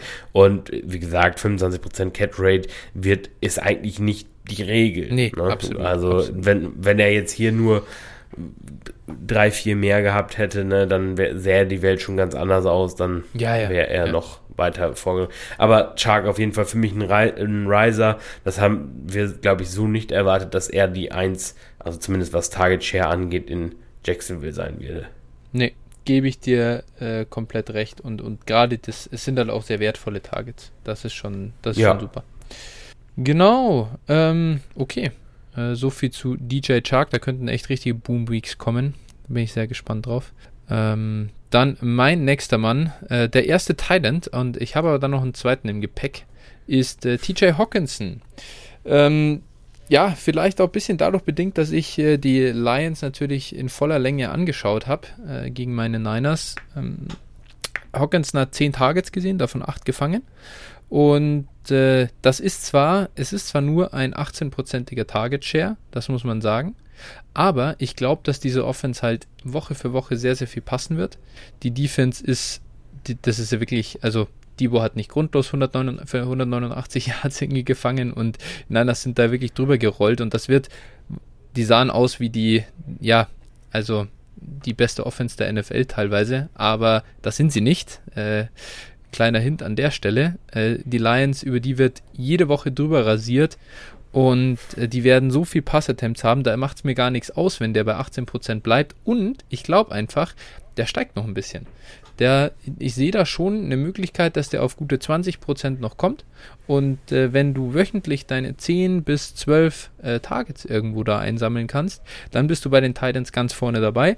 Was mich aber besonders gefreut hat, und das bestätigt auch Next Gen Stats, der er zweieinhalb äh, Yards after Catch über dem erwarteten Wert gemacht. Und äh, das war ein bisschen das, was mich bei TJ Hawkinson in der Vergangenheit gestört hat, dass ich fand, dass er nicht so explosiv gewirkt hat. Aber gegen die Niners war das dann doch eigentlich ganz ordentlich, äh, bei, äh, oftmals nach dem Catch. Und das ist, glaube ich, auch noch ganz wichtig, dass er sich da ein bisschen ähm, verbessert. Und deswegen für mich ein Riser. Ich war ja gar nicht überzeugt von ihm, aber ich glaube wirklich, die Situation ist, äh, die ist richtig gut da für ihn, um zu produzieren. Und ja, ähm, gefällt mir. Ja, ich habe ihn vorher schon in Top 5 gehabt, habe ihn da auch gesehen, also dementsprechend, ähm, das hat sich für mich jetzt bestätigt. Bin gespannt, was die Saison bei ihm bringt. Wenn er so weiter produziert, dann wird er halt auch, äh, oder hat, äh, hat er meiner Meinung nach halt eben auch die Möglichkeit, eben in die Top-Gruppe aufzuschließen. Ja, genau. Ja, dann habe ich auch noch einen Tight End. Mit Sicherheit nicht auf dem gleichen Niveau, aber für mich halt auch ein Riser.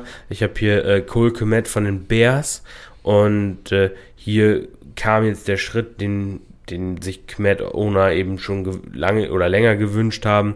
Äh, er hat jetzt Jimmy Graham als, als eins oder als Titan 1 klar verdrängt, hat äh, insgesamt sieben Targets gehabt. Das war eine 17,5-prozentige Target Share bei den Bears. Ähm, insgesamt 16, äh, ja, genau, richtig. Und äh, dementsprechend, ja, das ist für mich hier äh, für mich einfach ein Riser, hat eben, wie gesagt, die zweitmeisten Tage zusammen mit Daniel Mooney im, im Team gehabt und gerade wenn auch Fields dann kommt, und das habe ich nochmal beobachtet, als Fields seinen Rushing Touchdown erzielt hat, war Kulkmet der Erste, der ihm gratuliert hat. Also der wollte schon mal Vorschuss äh, Lorbeeren sammeln. Das heißt, wenn Fields spielt, dann Kulkmet Season. Ich kann es euch nur sagen. Wir, sehen, ihr, ihr, seht, wir legen Wert auf die wichtigen Dinge, auf die zentralen. Videoanalyse. Sie haben zusammen gejubelt. Es muss so kommen.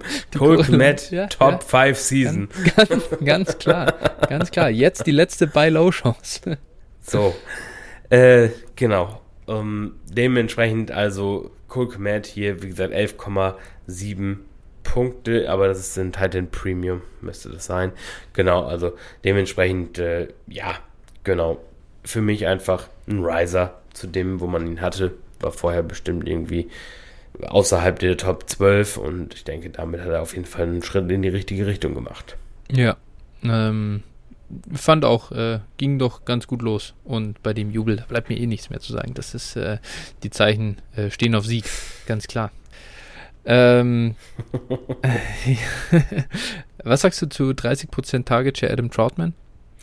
Ja, gut, auf jeden Fall. Kleine also, Sample Size natürlich mit Troutman. 20 äh, Pässen, ne? aber sechs Targets immerhin. Ja, ja, auf jeden darf man nicht, darf man nicht unterschätzen, auf keinen Fall, aber äh, bei den Saints scheint es so, dass Juan Johnson halt das Endzone-Teil ist. Und das sind halt nur mal die, die Punkte, ne? Ja, aber gut, ne? Wir werden sehen, aber Troutman nach wie vor, wenn er wieder fit ist jetzt, hat mich gewundert, dass er überhaupt schon spielt. Ja. Ähm, dann auf jeden Fall Troutman Season.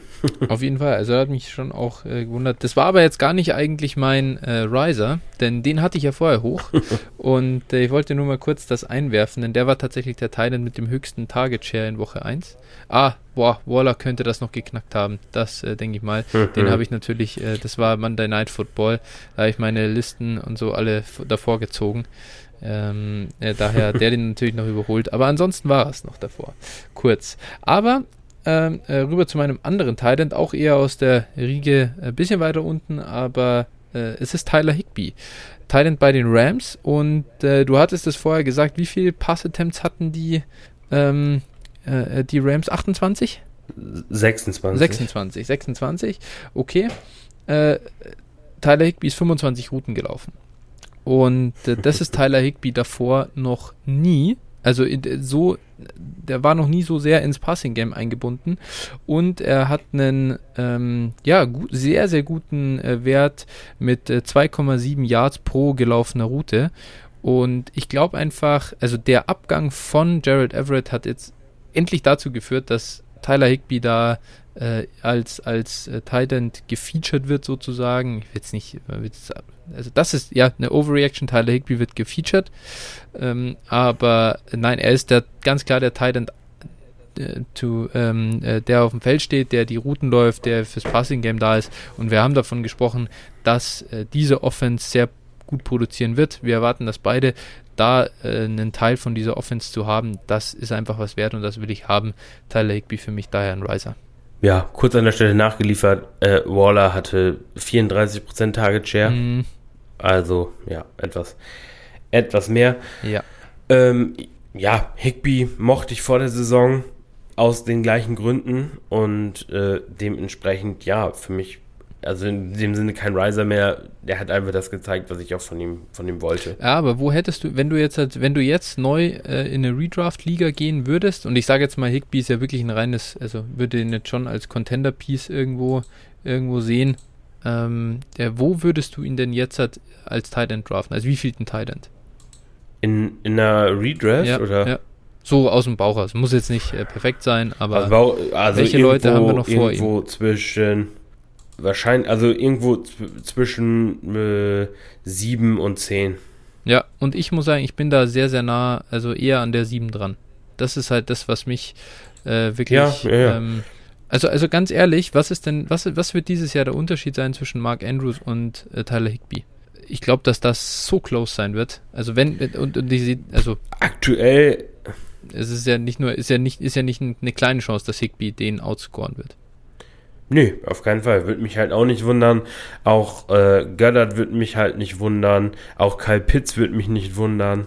Ja. Also, also letztlich, wie gesagt, die, die Top 4 und also für Redraft jetzt tatsächlich mhm. sind für mich halt äh, Waller, Kelsey, Kittel, äh, Hawkinson mhm. und danach ist es für mich eigentlich offen. Ja. Also ich glaube, an die vier, an die vier wird er nicht rankommen und danach mhm. ist es halt für mich halt einfach echt, kann es jeder sein. Ja.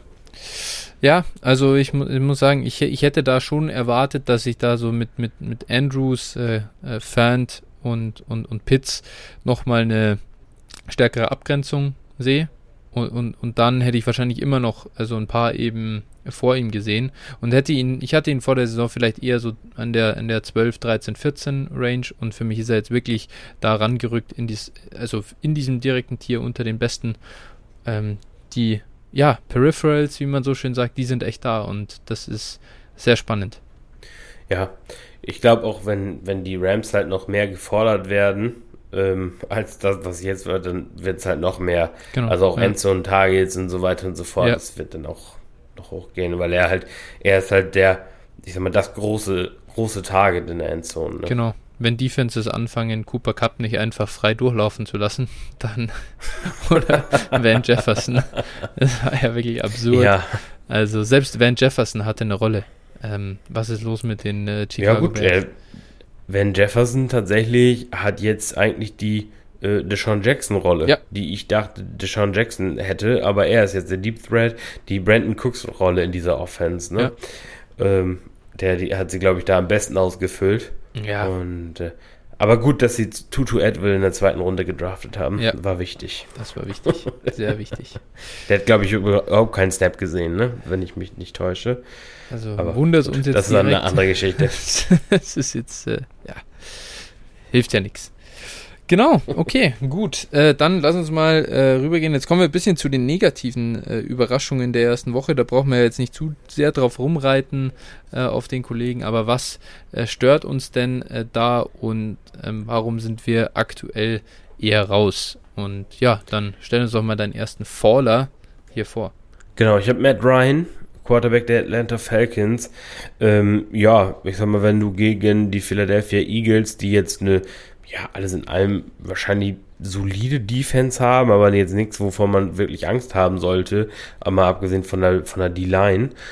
Ähm, wenn du gegen die eben einfach grausam spielst, dann hast du hier auf der Liste wahrscheinlich einen Platz verdient. Matt Ryan, bloß weg damit. Ich meine, ich hatte ihn im, im Quarterback-Ranking auch, glaube ich, irgendwo in den, in den, oder um Platz 25 bis 27 oder sowas. Und ja, das hat sich jetzt hier nochmal nochmal bestätigt und äh, ja, also ich bin, bin sehr gespannt. Also die, dieser Auftritt war für mich jetzt wirklich äh, besorgniserregend, was die ganze Offense betrifft. Dementsprechend auch gerade natürlich mein, mein, ich will, das war jetzt kein bewusster Seitenhieb, aber mein, ja, Pitts äh, Drop da gerade eben. Der, hat jetzt, der hatte zwar acht Targets von Matt Ryan, aber gut, wirklich viel eingebracht hat das nicht. Auch für mich auch ein Downgrade für Kevin Ridley. Also für mich bekommt die ganze Offense eigentlich ja. ein Downgrade. Der einzige, der praktisch die Erwartungen erfüllt hat, war eigentlich Mike Davis, kann man sagen. Ja. Der ist irgendwie solider Running Back 2 und alles andere wirklich puh. Ja. Also auch Ridley sollte ein gutes Game jetzt haben, gegen die Bucks natürlich auch noch. Das kommt noch hinzu. Also äh, da könnte ich mir von Matt Ryan halt tatsächlich sogar noch ein schlechteres Spiel mhm. vor, vorstellen. Ähm, weil die D-Line nicht schlechter ist als die der Eagles und ich sag mal, äh, die O-Line der Falcons wurde schon relativ gecrushed eigentlich, kann man sagen. Und äh, da bin ich wirklich gespannt. Da bin ich wirklich sehr, sehr gespannt. Und wenn, wie gesagt, wenn Ridley jetzt wieder warten oder wenn der ein gutes Spiel haben wird, dann äh, muss man mal gucken, ob man den nicht vielleicht zu einem wirklich guten Preis dann aber auch los wird. Ja, das ist wirklich schade. Es war ja, äh, ja, diese, diese Offense, dass sie so implodiert, tut weh. Ähm, Ridley war so, war so mein Wide Receiver 1 Overall äh, Pick weil ich dachte, das Volume wird da sein und er äh, als klare Nummer 1 äh, ohne Julio, da hat er im letzten Jahr immer so abgeliefert und die letzten zwei Jahre. Das wird, das sehe ich gerade gar keinen Weg mehr hin. Ähm, und ich, wahrscheinlich, Entschuldigung, wenn ich dich unterbreche, wahrscheinlich äh, sprechen wir hier nächste Woche an der Stelle, hat Kevin Ridley 15 Targets, 180 Yards und zwei Touchdowns gehabt gegen die Bucks. Ne? Also, also da halte ich der Overreaction hier ja. vom Feinsten. Also da, da halte ich es aber, da halte ich aber fast für wahrscheinlicher, dass Mike Davis 15 Targets bekommt, weil, weil die Bucks ab, ab Mitte drittes Viertel Prevent Defense spielen und er fängt den Ball für vier Yards und dann wird er getackelt.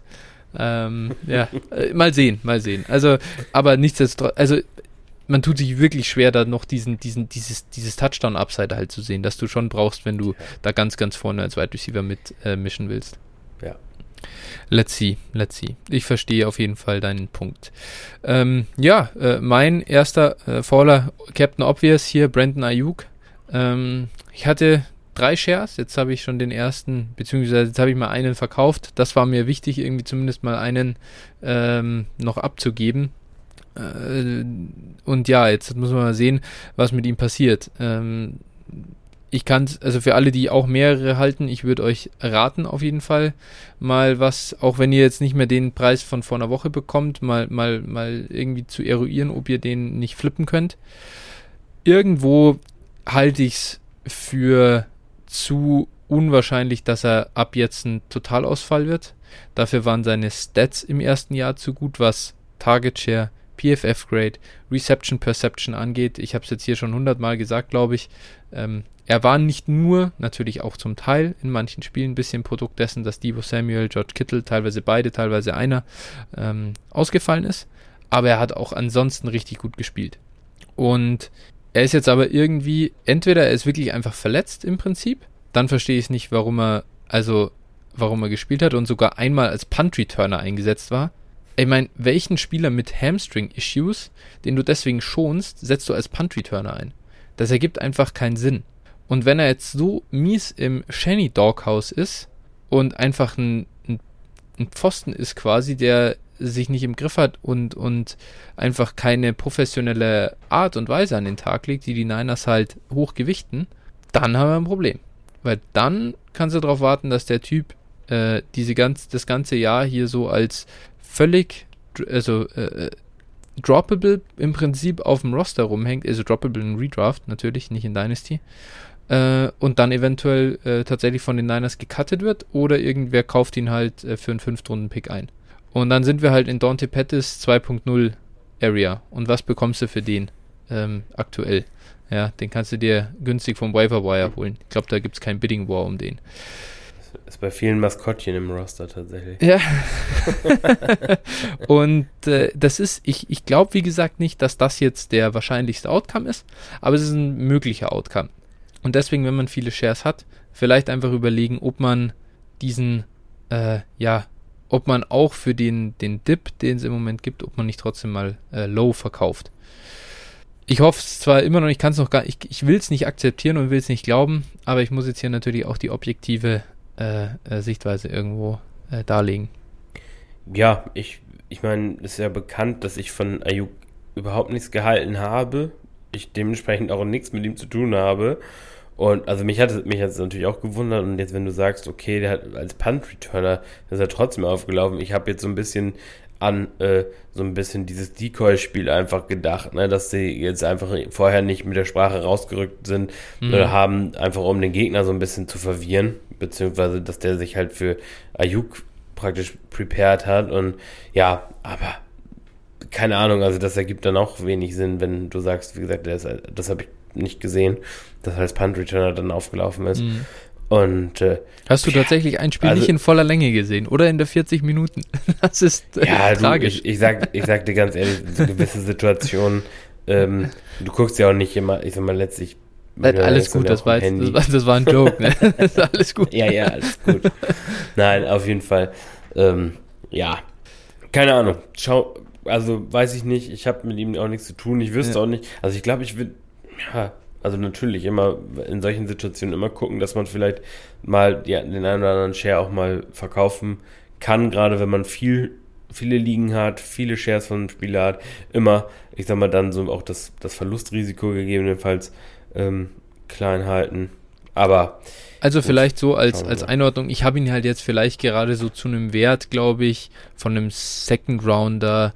Der, so, so hatte den der, der Gegner ungefähr, also der Trade das Trade gegenüber hatte ungefähr einen Second Round Value hingehängt. Und so habe ich ihn halt verkauft. Das war jetzt nicht, da hätte ja. ich vor, einem, vor einer Woche noch deutlich mehr bekommen. Ähm, aber wenn ich halt dann jetzt halt nochmal also, so einen Early Second jetzt bekomme, dann nehme ich das halt jetzt einfach mal mit. Ja, also genau, ich habe jetzt gerade hier auch irgendwie eine Twitter-Notification bekommen, dass die Rolle von ihm größer sein soll. Also schauen wir mal. Genau. Ja, also äh, interessanterweise, er hat 26 Snaps gespielt, ich glaube Trent Sherfield 27. Äh, das heißt, er stand nicht hm. gar nicht am Feld, aber er hat viel ja. so, dass das vielleicht auch noch so ein bisschen, weil ich das halt zufällig bei den Niners mal weiß, äh, hat halt oft in, in den Playcalls die, äh, ist die Route gelaufen, die dann so das, das, die, die Mitte aufmacht für einen Debo Samuel, der dann da reingelaufen okay. ist. Das heißt, er war so ein bisschen der, der äh, Spieler am Feld, der halt äh, Räume öffnen sollte, aber es wurde halt nichts für ihn geschemt. Und klar, mhm. das war natürlich davor ganz anders. Na gut. Let's see, wie es da weitergeht. Ja. Gut, dann äh, ja, komme ich zu meinem nächsten Spieler hier, eigentlich Miles Gaskin. Der hat eigentlich eine ganz ganz gutes Deadline, kann man sagen. Also hatte neun Carries, das ist jetzt auch kein nicht weltbewegend und äh, zumindest fünf Targets auch. Also was wir ja schon wollen, grundsätzlich, aber für mich halt einfach ein Faller, weil der ähm, Split eben Gaskin 50%, Malcolm Brown 30%, 7 8 mit 20% so der Ta Running Back Touches war. Und das ist halt eklig. Und ich sag mal, ähm, wenn dann mal nicht alle fünf Targets gefangen sind ähm, oder ein Yards per Carry-Wert von 5,4 erreicht wird, dann sieht die Statline halt auch ganz eklig schnell aus mhm. und er hat für dich nicht wirklich einen Mehrwert. Dementsprechend wäre ich da eher raus bei Miles Gaskin und, und wie gesagt, es deutet, ähm, wir wissen, dass äh, Flores eher ein Coach ist, der einen Workhorse-Back eigentlich bevorzugt und äh, den hat er im Moment halt einfach nicht, deswegen lässt er so spielen. Aber ich denke, dass das spätestens im nächsten Draft einer kommen wird, der alle anderen ersetzt. Das ganze Gemüse. Ja, also es war ja schon, obwohl er ja diese New England Vergangenheit hat und das hat so eine, das war eine klassische New England 50, 30, 20 äh, Split irgendwie so. Äh, aber ich würde mich überhaupt nicht wundern. Ich glaube, sie hätten sehr gerne Najee Harris auch irgendwie gehabt. Ähm, Javonte auch. Javonte, genau, stimmt, genau. Und ja, ist, ist, ich, ich, bin da, ich bin da völlig bei dir, ist für mich auch, äh, sieht nicht gut aus für Gaskin.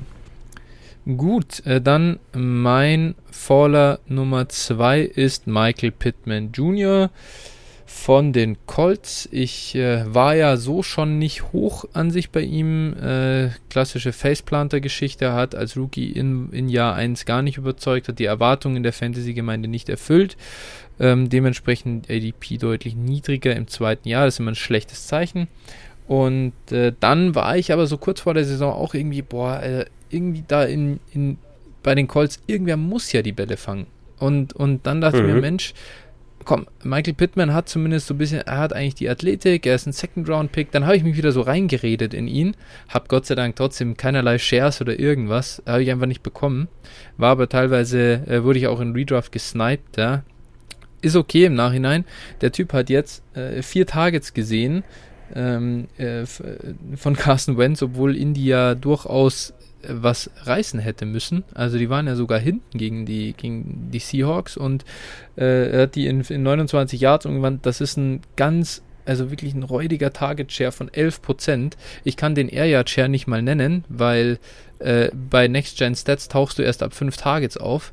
Er ist so irrelevant, dass er das nicht, dass ich, dass ich den Stat nicht mal, äh, leider nicht mal äh, gefunden habe. Und ich bin einfach jetzt wieder zu dem Ding gekommen, der Typ ist einfach nicht gut genug äh, für so eine Alpha-Rolle. Der kann einzelne Wochen mal haben und so natürlich bei der Opportunity, aber ähm, Michael Pittman, wenn den noch einer kauft, weil da die Opportunity halt eigentlich da ist, dann würde ich den jetzt halt so schnell wie irgend möglich äh, loswerden. Ja, ja, Zach Pascal ist da ja der Nummer 1 Receiver.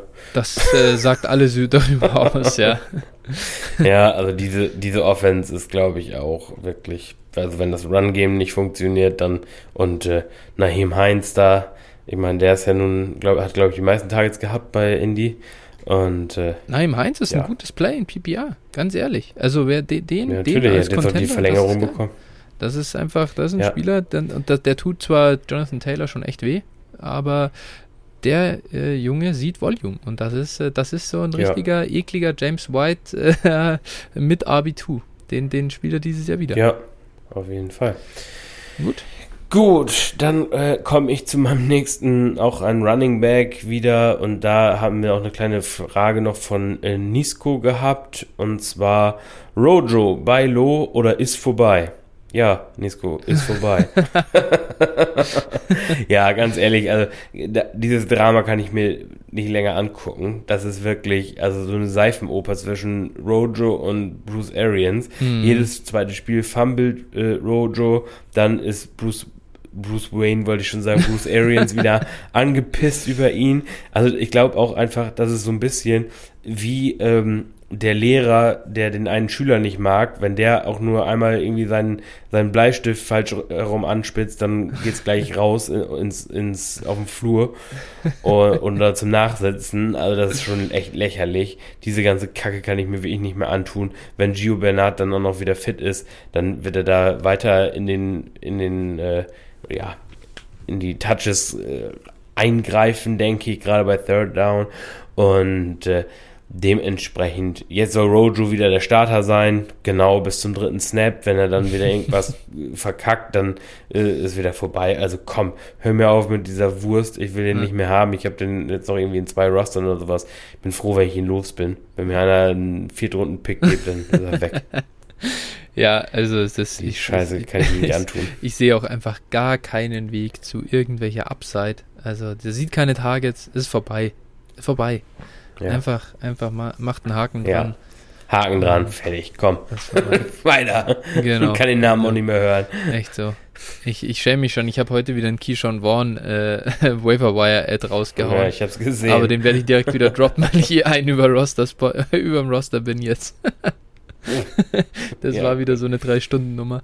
Aber egal. Ähm, äh, das dazu. Äh, mein nächster, ja, dann mache ich doch auch mit dem Running Back weiter. Äh, ist, so ein, ist so ein bisschen, das ist jetzt nicht so dramatisch, aber Clyde Edwards Hilaire, CEH, Running Back der Chiefs, ähm, boah, ich muss sagen, jetzt gar nicht, weil er hier nicht großartig gescored hat und so, aber es ist einfach, irgendwie ist es einfach zu wenig. Also er, er hat nicht, er sieht nicht die, Ta die Targets, die man sich erhofft hat, die sind auch alle nicht so wertvoll als Running Back sieht er nicht so geil aus. Ähm, da ist jetzt Daryl Williams, äh, der da reinfrisst in Kansas City. Das ist einfach, ich bin nicht überzeugt und ich glaube auch irgendwie nicht, dass er da noch den, den Lieb äh, schafft, um da so richtig durchzustarten. Für mich einfach ein, ehrlich, ganz ehrlich, ist für mich einfach so ein Low to Mid-End Running Back 2 von Woche zu Woche maximal und, und ich habe da, klar kann das mal sein, dass die Chiefs Offense plötzlich aus dem Nichts, äh, weiß ich nicht, stolpert Tyreek Hill äh, an der zwei Yard Line und, und, und dann darf äh, CH mal einen reinlaufen, aber an sich, nee. Ähm, ich bin da raus, aktuell. Ja, ich noch nicht ganz. Okay. Also ich möchte, ich möchte das, also aus dem einfachen Grunde. Kansas City hat jetzt ein negatives Gamescript gesehen mhm. und also das wird vermutlich in 90% der Fälle nicht, nicht so sein. Und ich will ihn dann mal in dieser, also ich sag mal, das Run-Blocking hat sich ja etwas verändert, die O-Line hat sich verändert. Und äh, ich will ihn dann in dieser Offense mal sehen im positiven Gamescript, also wenn Kansas City vorne liegt. Ja. Ähm, und dann schauen, was dann wirklich passiert, was wirklich der Plan ist, weil, ich sag mal, das war jetzt ja nun, sie haben eigentlich nur noch geworfen und äh, die, die ähm, Browns konnten einfach Kelsey und Hill nicht unter Kontrolle bekommen. Gut, kann, können die wenigsten und, ja. Teams. Aber ja, es war einfach so und, und da, ich sag mal, wie letzte Saison eben auch, sie brauchten halt CEH nicht.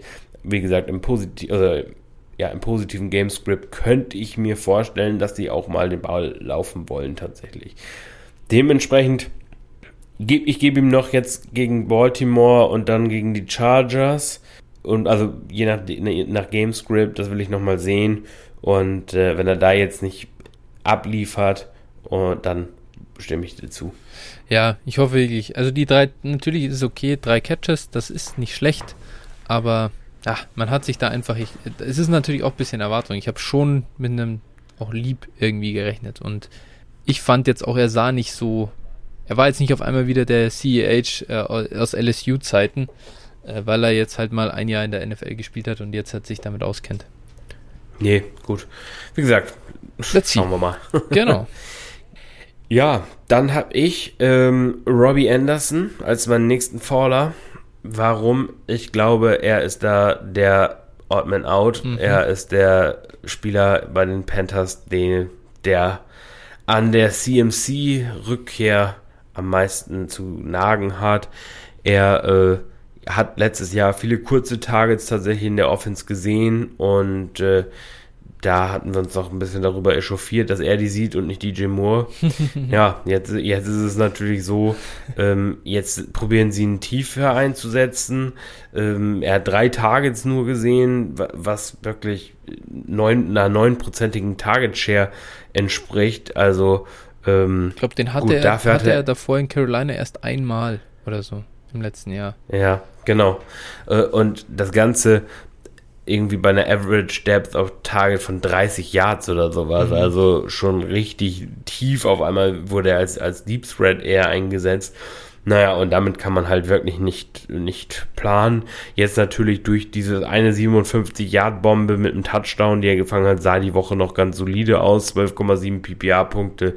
Wenn man ihn jetzt noch irgendwie los wird, dann weg damit. Also da bin ich wirklich äh, von überzeugt, ähm, dass da wirklich alle anderen drei nennenswerten Passing-Game-Waffen ihn überragen werden. Terrace Marshall wurde in der Endzone, ges mhm. Endzone gesucht, CMC wurde im Kurzpassspiel gesucht, DJ Moore wurde in einem, in einem, anderen Bereich, Intermediate und Tief und so gesucht, hat da auch viele Targets, acht glaube ich, gesehen. Ja. Also, nice. Ähm, ja, Dementsprechend, also wie gesagt, bin ich da bei Robbie Anderson tatsächlich raus. Ich halte ihn auch einfach für den untalentiertesten dieser Spieler. Ja. Das kommt noch hinzu. Ganz ehrlich, kann ich dir eigentlich einfach nur komplett zustimmen, dass äh, ich glaube, Robbie Anderson, Robbie Anders Season ist vorbei. das ist durch das Thema. Gut, äh, dann lege ich äh, einen weiteren Wide Receiver nach und äh, der ist vielleicht dann da an für den einen oder anderen ein bisschen überraschend. LaVisca Chenault äh, von den Jaguars hat mir nicht so gut gefallen, seine Rolle. Einfach, weil ich schon darauf gehofft habe, dass er auch, ja, der klare Wide Receiver 2 äh, so in Jacksonville irgendwie sein kann. Im, also vor allem, dass er halt nicht vom Feld muss, dass er gerne all over the place eingesetzt wird, ähm, aber halt auch viel wide und ähm, dass er sich im Endeffekt sogar dann als äh, Production-wise Wide Receiver 1 der Jaguars ähm, etablieren kann. Und wie sieht jetzt aus? Im Prinzip ist er jetzt so ein, ja, super niedriger A-Dot und dann mal schauen, was passiert.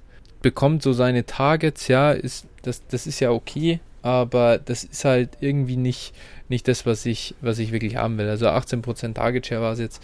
äh, passt schon, aber ich glaube, es irgendwie scheint das nicht so eine äh, Top-Kombi zwischen Lawrence und ihm zu sein, könnte ich mir vorstellen. Urban Meyer wollte ETN haben, äh, der ist, glaube ich, nicht so überzeugt von Visca. Das zieht sich jetzt seit ewiger Zeit durch und das riecht für mich so, so unendlich langweilig nach Floor, Floor, Floor und wie ganz wenig Upside, dass ich da erstmal ziemlich raus bin. Ja, zudem wahrscheinlich auch eine Offense, die nicht ja. jede Woche 30 plus Punkte macht. Ne? Das muss man da auch immer, immer sagen. Und ja, äh, sie haben halt dieses Mal auch über fünf oder haben über 50 Mal gepasst, was auch schon irgendwie eine kranke, eine kranke Zahl ist. Ne? Deswegen mhm. halt hier wirklich die ganzen Spieler auch extrem hohe Tagezahlen hatten. Ja. Aber ist halt wirklich fraglich, wie sich das über, über das Jahr entwickelt und ja, also ein, ein, ein 15 äh, bis 20, äh, ja, sagen wir, nehmen wir den 18% Target Share. 18% Target Share in Jacksonville mit einem A-Dot von 5 wird dich zu keiner Fantasy-Relevanz bringen. Genau, sehe ich auch so. Und das ist dann irgendwie, ja, ein Spieler, den du nicht, nicht brauchst. Jo. Ja, dann zum Spieler, und das ist jetzt mein, mein letzter Faller und der tut mir auch etwas weh. Hierzu hat dann auch noch Mr. Krabs gefragt, Gerne eure Einschätzung zum Wide Receiver Core des Washington Football Teams nach dem Ausfall von Fitzpatrick und der Verletzung von Curtis Samuel.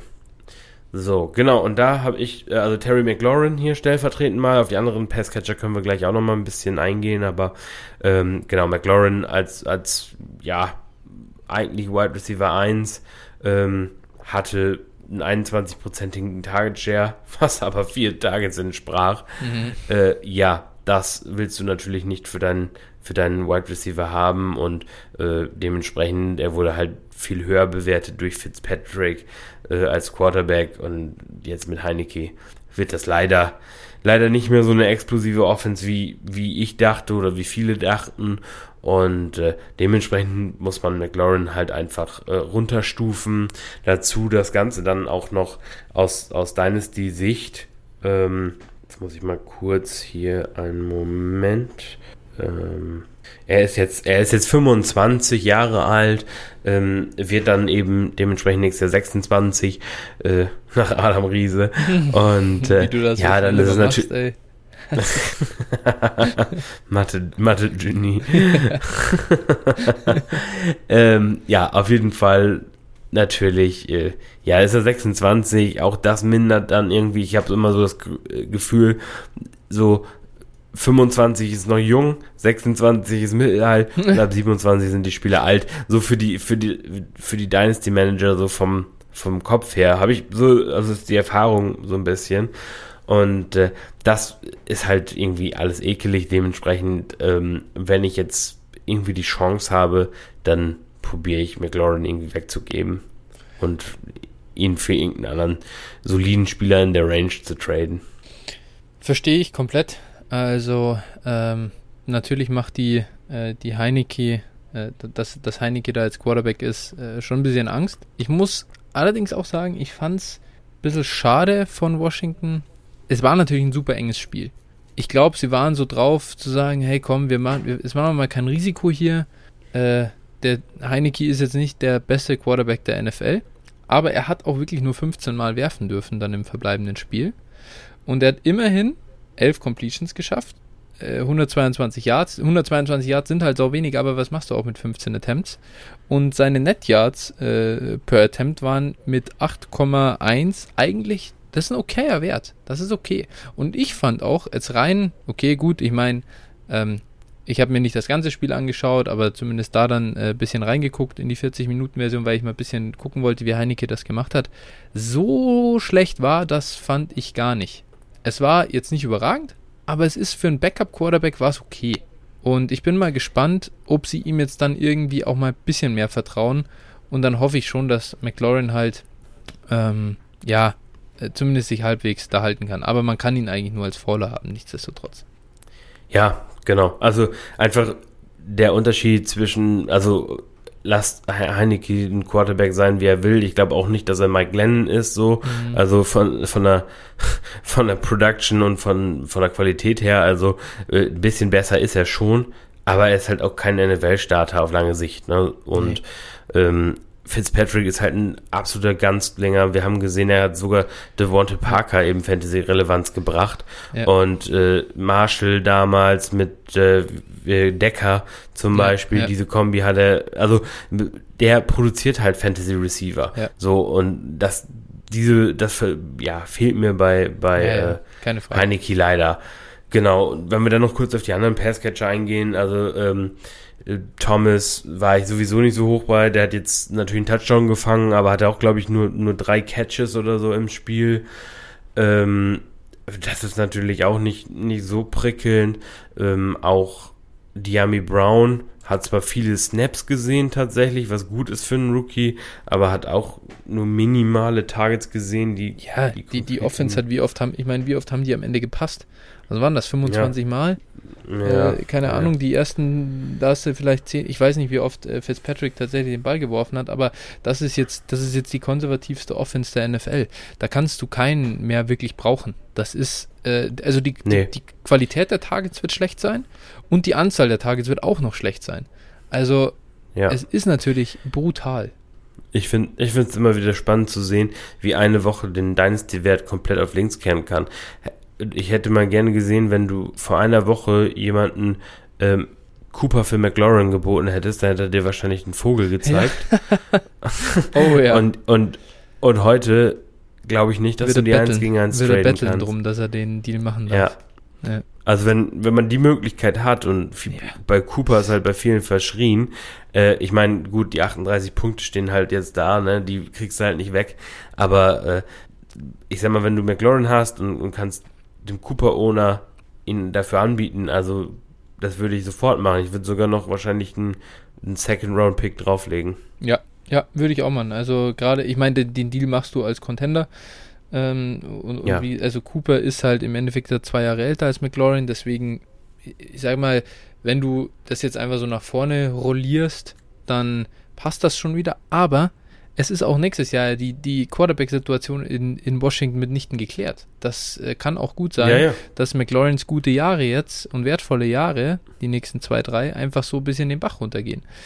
Ähm, weil Fitzi, ganz ehrlich, ist auch nicht mehr der Jüngste mit seiner Hüftverletzung. Wie der jetzt da zurückkommt, das muss ja. man auch erstmal sehen.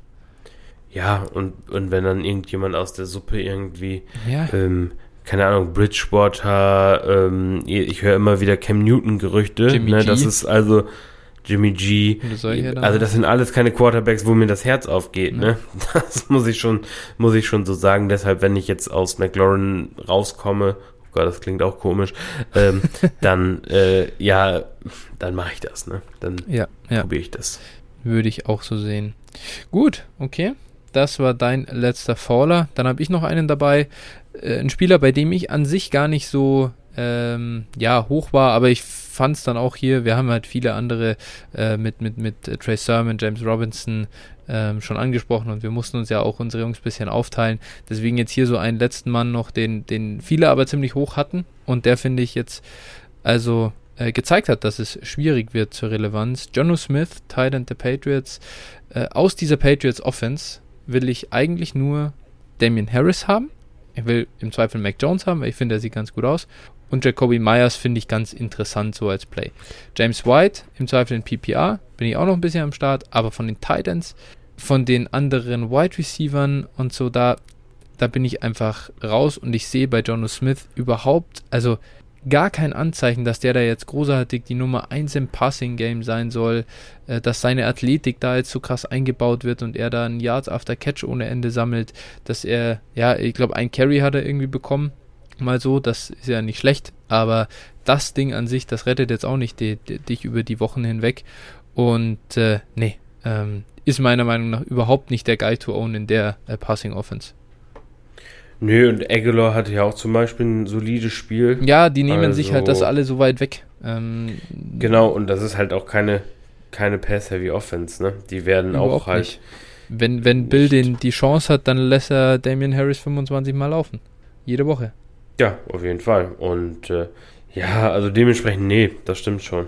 Da will ich auch keinen, eigentlich gar keinen haben, außer, außer Harris und White vielleicht. ja, also ich muss sagen, Jacoby, Jacoby Myers immerhin wieder 24% Target Share. Ja, das ist nicht schlecht. Aber hat seine neuen Targets gesehen. Muss man mal sehen, wie das dann wird. Aber er ist, glaube ich, einfach der beste Receiver in der Offense. Und das finde ich, äh, ja, das finde ich zumindest äh, ganz spannend. Ja, ich weiß nicht, ob, ob er oder Aguilar, aber am Ende des Tages, wenn ich einen von denen aufstellen muss, dann äh, ja, ist es wahrscheinlich, also ich ja, tatsächlich spiele in einer Liga, ist äh, Jacoby Myers ein Starter bei mir, aber ansonsten äh, ja, eher nicht. Okay, ja gut, wunderbar, aber das äh, war es dann so zu den Reactions zur Woche 1, würde ich sagen. Auf jeden Fall. Gut, haben wir also eh schon wieder, ist eh schon wieder schön lang geworden, aber das hat sich ja von Anfang an angedeutet. ähm, ist, äh, hat einfach Spaß gemacht jetzt auch, äh, muss ich sagen, diese Woche eins rekapi zu rekapitulieren. Und ja, ich hoffe, euch hat es auch Spaß gemacht. Phil, wo kann man uns folgen? Ähm, auf jeden Fall auf Twitter, at DynastyFlo, Flo mit PH. Mittlerweile haben wir auch die 200 Follower geknackt. Yes. Wir sind bei 200, 205, soweit ich weiß. Und äh, ja, vielen Dank dafür an der Stelle. Dann kann man äh, dir da noch folgen, at 49erflo, ähm, mir at phil81190. Du bist natürlich der deutlich attraktivere Follow, muss man sagen, denn du begleitest einfach die, die Night Games auch noch live und, und twitterst immer wieder. Finde ich geil. Wenn ich am nächsten Tag so sehe, deine, dein kleiner Rant zu Derek Carr muss direkt im ersten Viertel gekommen sein. Ja, ich meine, wenn, also, dazu noch ganz kurz, wenn du einmal wirft der, wirft der Waller, es war natürlich immer Waller und wenn, wenn er dann ja. mein, meinen Darren Waller nicht trifft, dann bin ich natürlich doppelt sauer. äh, einmal wirft er ihn in den Rücken, einmal überwirft er ihn und einmal, da stand Waller, also ich sag mal, oh, ja. wirklich zu allen Seiten, glaube ich, 30 Yards frei und hatte eigentlich einen offenen Weg zum Touchdown, also wahrscheinlich wäre es ein Touchdown geworden und äh, er sieht ihn nicht, ne? Da hätte ich ausflippen können und also. Das wäre so ein 70 Jahre gewesen, ne? Irgendwie. Ja, das wäre dann, dann wäre er wieder Richtung, dann wäre Richtung äh, 200 Yards und ähm, ja zwei Touchdowns gegangen ja. und äh, dann hätte ich, ich hatte noch ein Matchup, was dann tatsächlich noch äh, knapp geworden wäre. Ja. Ne, da haben mir irgendwie, ich glaube, 12 Punkte oder 15, 15 Punkte, glaube ich, gefehlt. Und wenn man jetzt mal rechnet, ich weiß nicht, das waren vielleicht 50, 60 Yards. Ah, ja, die locker. Reception. Das, war, das waren mehr, glaube ich. Der, der Waller stand Oder mehr, ja. unter der Mittellinie so ewig weit frei. Also das ja, müssen stimmt, schon stimmt, ja. gewesen sein. So 70 Yards plus ein Touchdown sind äh, 13 Punkte plus die Receptions Teil in Bremen wären 14,5 Punkte gewesen. Ja. Ne? Also dann hätte dann hätte nicht mehr viel gefehlt. Und ich habe vorher noch gescherzt, dass äh, Waller über 30 macht und naja, das kam dann ja auch. Ja. Ähm, Genau, aber hat leider nicht sein sollen. Ja, das ist, das ist manchmal so. Ja, genau, aber auf jeden Fall fand ich das, finde ich das immer ganz geil, wenn ich dann äh, teilweise Tweets, ich krieg die auch, also ganz random irgendwie wirklich 19 Stunden danach äh, erst ja, in die Timeline gespült. Ja. Ähm, ist auf jeden Fall äh, ganz, ganz witzig zu sehen. Genau, daher folgt dem Phil auf jeden Fall und, und seht euch das an. Habt Teil an seinem Leid. Ja, also ich bin bei Twitter auch, äh, nehme ich auch selten Blatt vom Mund. Also ich rante auch, also wenn einer Werder Bremen-Fan ist oder vielleicht auch HSV-Fan ist, dann äh, vergnügt euch das sicherlich auch mal. Ähm, genau, und NFL-mäßig, ja, da rege ich mich halt auch schon manchmal auf. Verständlich, verständlich bei sowas. Ach, aber jetzt, wie gesagt, Donnerstagnacht, der Knaller, Washington, New York, das wird ich freue mich schon auf äh, 12 Sacks von der, von der Washington Defense. ja, also da muss man schon sagen, das ist, ähm, wer die dann im Draft geholt hat, schon mal für Woche 2, ist natürlich attraktiv jetzt. Ja, wobei Daniel Jones gar nicht mal so verkehrt war, Woche 1 jetzt. Man ja, muss, also, also für seine Verhältnisse. Ganz ehrlich, aktuell bist du mal klarer Sieger bei unserem Deal. Daniel Jones gegen Marcus Callaway, der jetzt gerade seine 15 Yards, okay, gegen äh, J.A. Alexander ja. hatte und Stevenson fummelt den Ball weg. Ähm, ja, J.A. Alexander plus äh, natürlich ein absurdes Game-Script, ne? Ja. Die haben halt, wie gesagt, nicht viel werfen müssen. Ja, also auch da bei, bei Callaway auf jeden Fall würde ich da noch die zweite Woche erstmal abwarten. Das ja, sind locker, so, das locker. sind eben diese klassischen Overreactions, ne? Den, Und, den würde äh, ich nicht anfassen. Deswegen hat er es ja auch nicht in unsere Vorlage geschafft. Genau. Das war sehr ja. zu erwarten. Okay, perfekt. Genau, gut. Äh, wer uns unterstützen will, kann uns gerne eine Review auf iTunes dalassen äh, oder uns äh, eine äh, Mark bei PayPal schicken, paypal.me äh, slash dynastyflow. Ähm, und ansonsten glaube ich, haben wir es dann für die Woche. Können ja. langsam zusammenpackeln, können noch was essen. Ich habe schon Hunger. Und das Hunger? Äh, ja, definitiv. Es gibt jetzt richtig, äh, richtig erstmal eine Zucchini-Suppe reingefahren. Und, Zucchini-Suppe. Äh, ja, Mann. Geiler Scheiß. Zucchini-Kartoffel-Mix, das ist geil. Genau. Hm. Und hm. äh, ja, dann wünsche ich dir jetzt noch einen schönen Abend. Schlaf dich nochmal aus, bevor es dann morgen wieder losgeht. Und ja, morgen. Morgen Abend geht es wieder früh ins Bett. Ja. Hoffentlich dann auch mit Erfolg. genau. Und äh, dann hören wir uns nächste Woche wieder. Ja, haut also. rein. Genau, wer Lust hat, kann auch noch unserem äh, Discord beitreten. Da äh, ja, gibt es dann auch nachts die ein oder andere rege Unterhaltung, muss man sagen. Also da sind einige äh, Junkies dabei und äh, das ist schon ganz cool. Ja. Definitiv da werde ich werde auch mal in den äh, vielleicht in diesen Sprach in den Sprachkanal in den äh, offenen zumindest zumindest vor Kickoff am Sonntag wollte ich mal reinschauen. Wobei ich jetzt am Wochenende unterwegs bin ich weiß nicht wann ich heimkomme. Aber äh, irgendwann an einem Sonntag wollte ich davor auf jeden Fall mal reinschauen und äh, mit hinfiebern mit einer anderen Richtung Kickoff. Perfekt. Gut okay. Dann macht es gut. Haut rein. Schöne Woche. Hau rein. Viel Spaß. Jo ciao. Ciao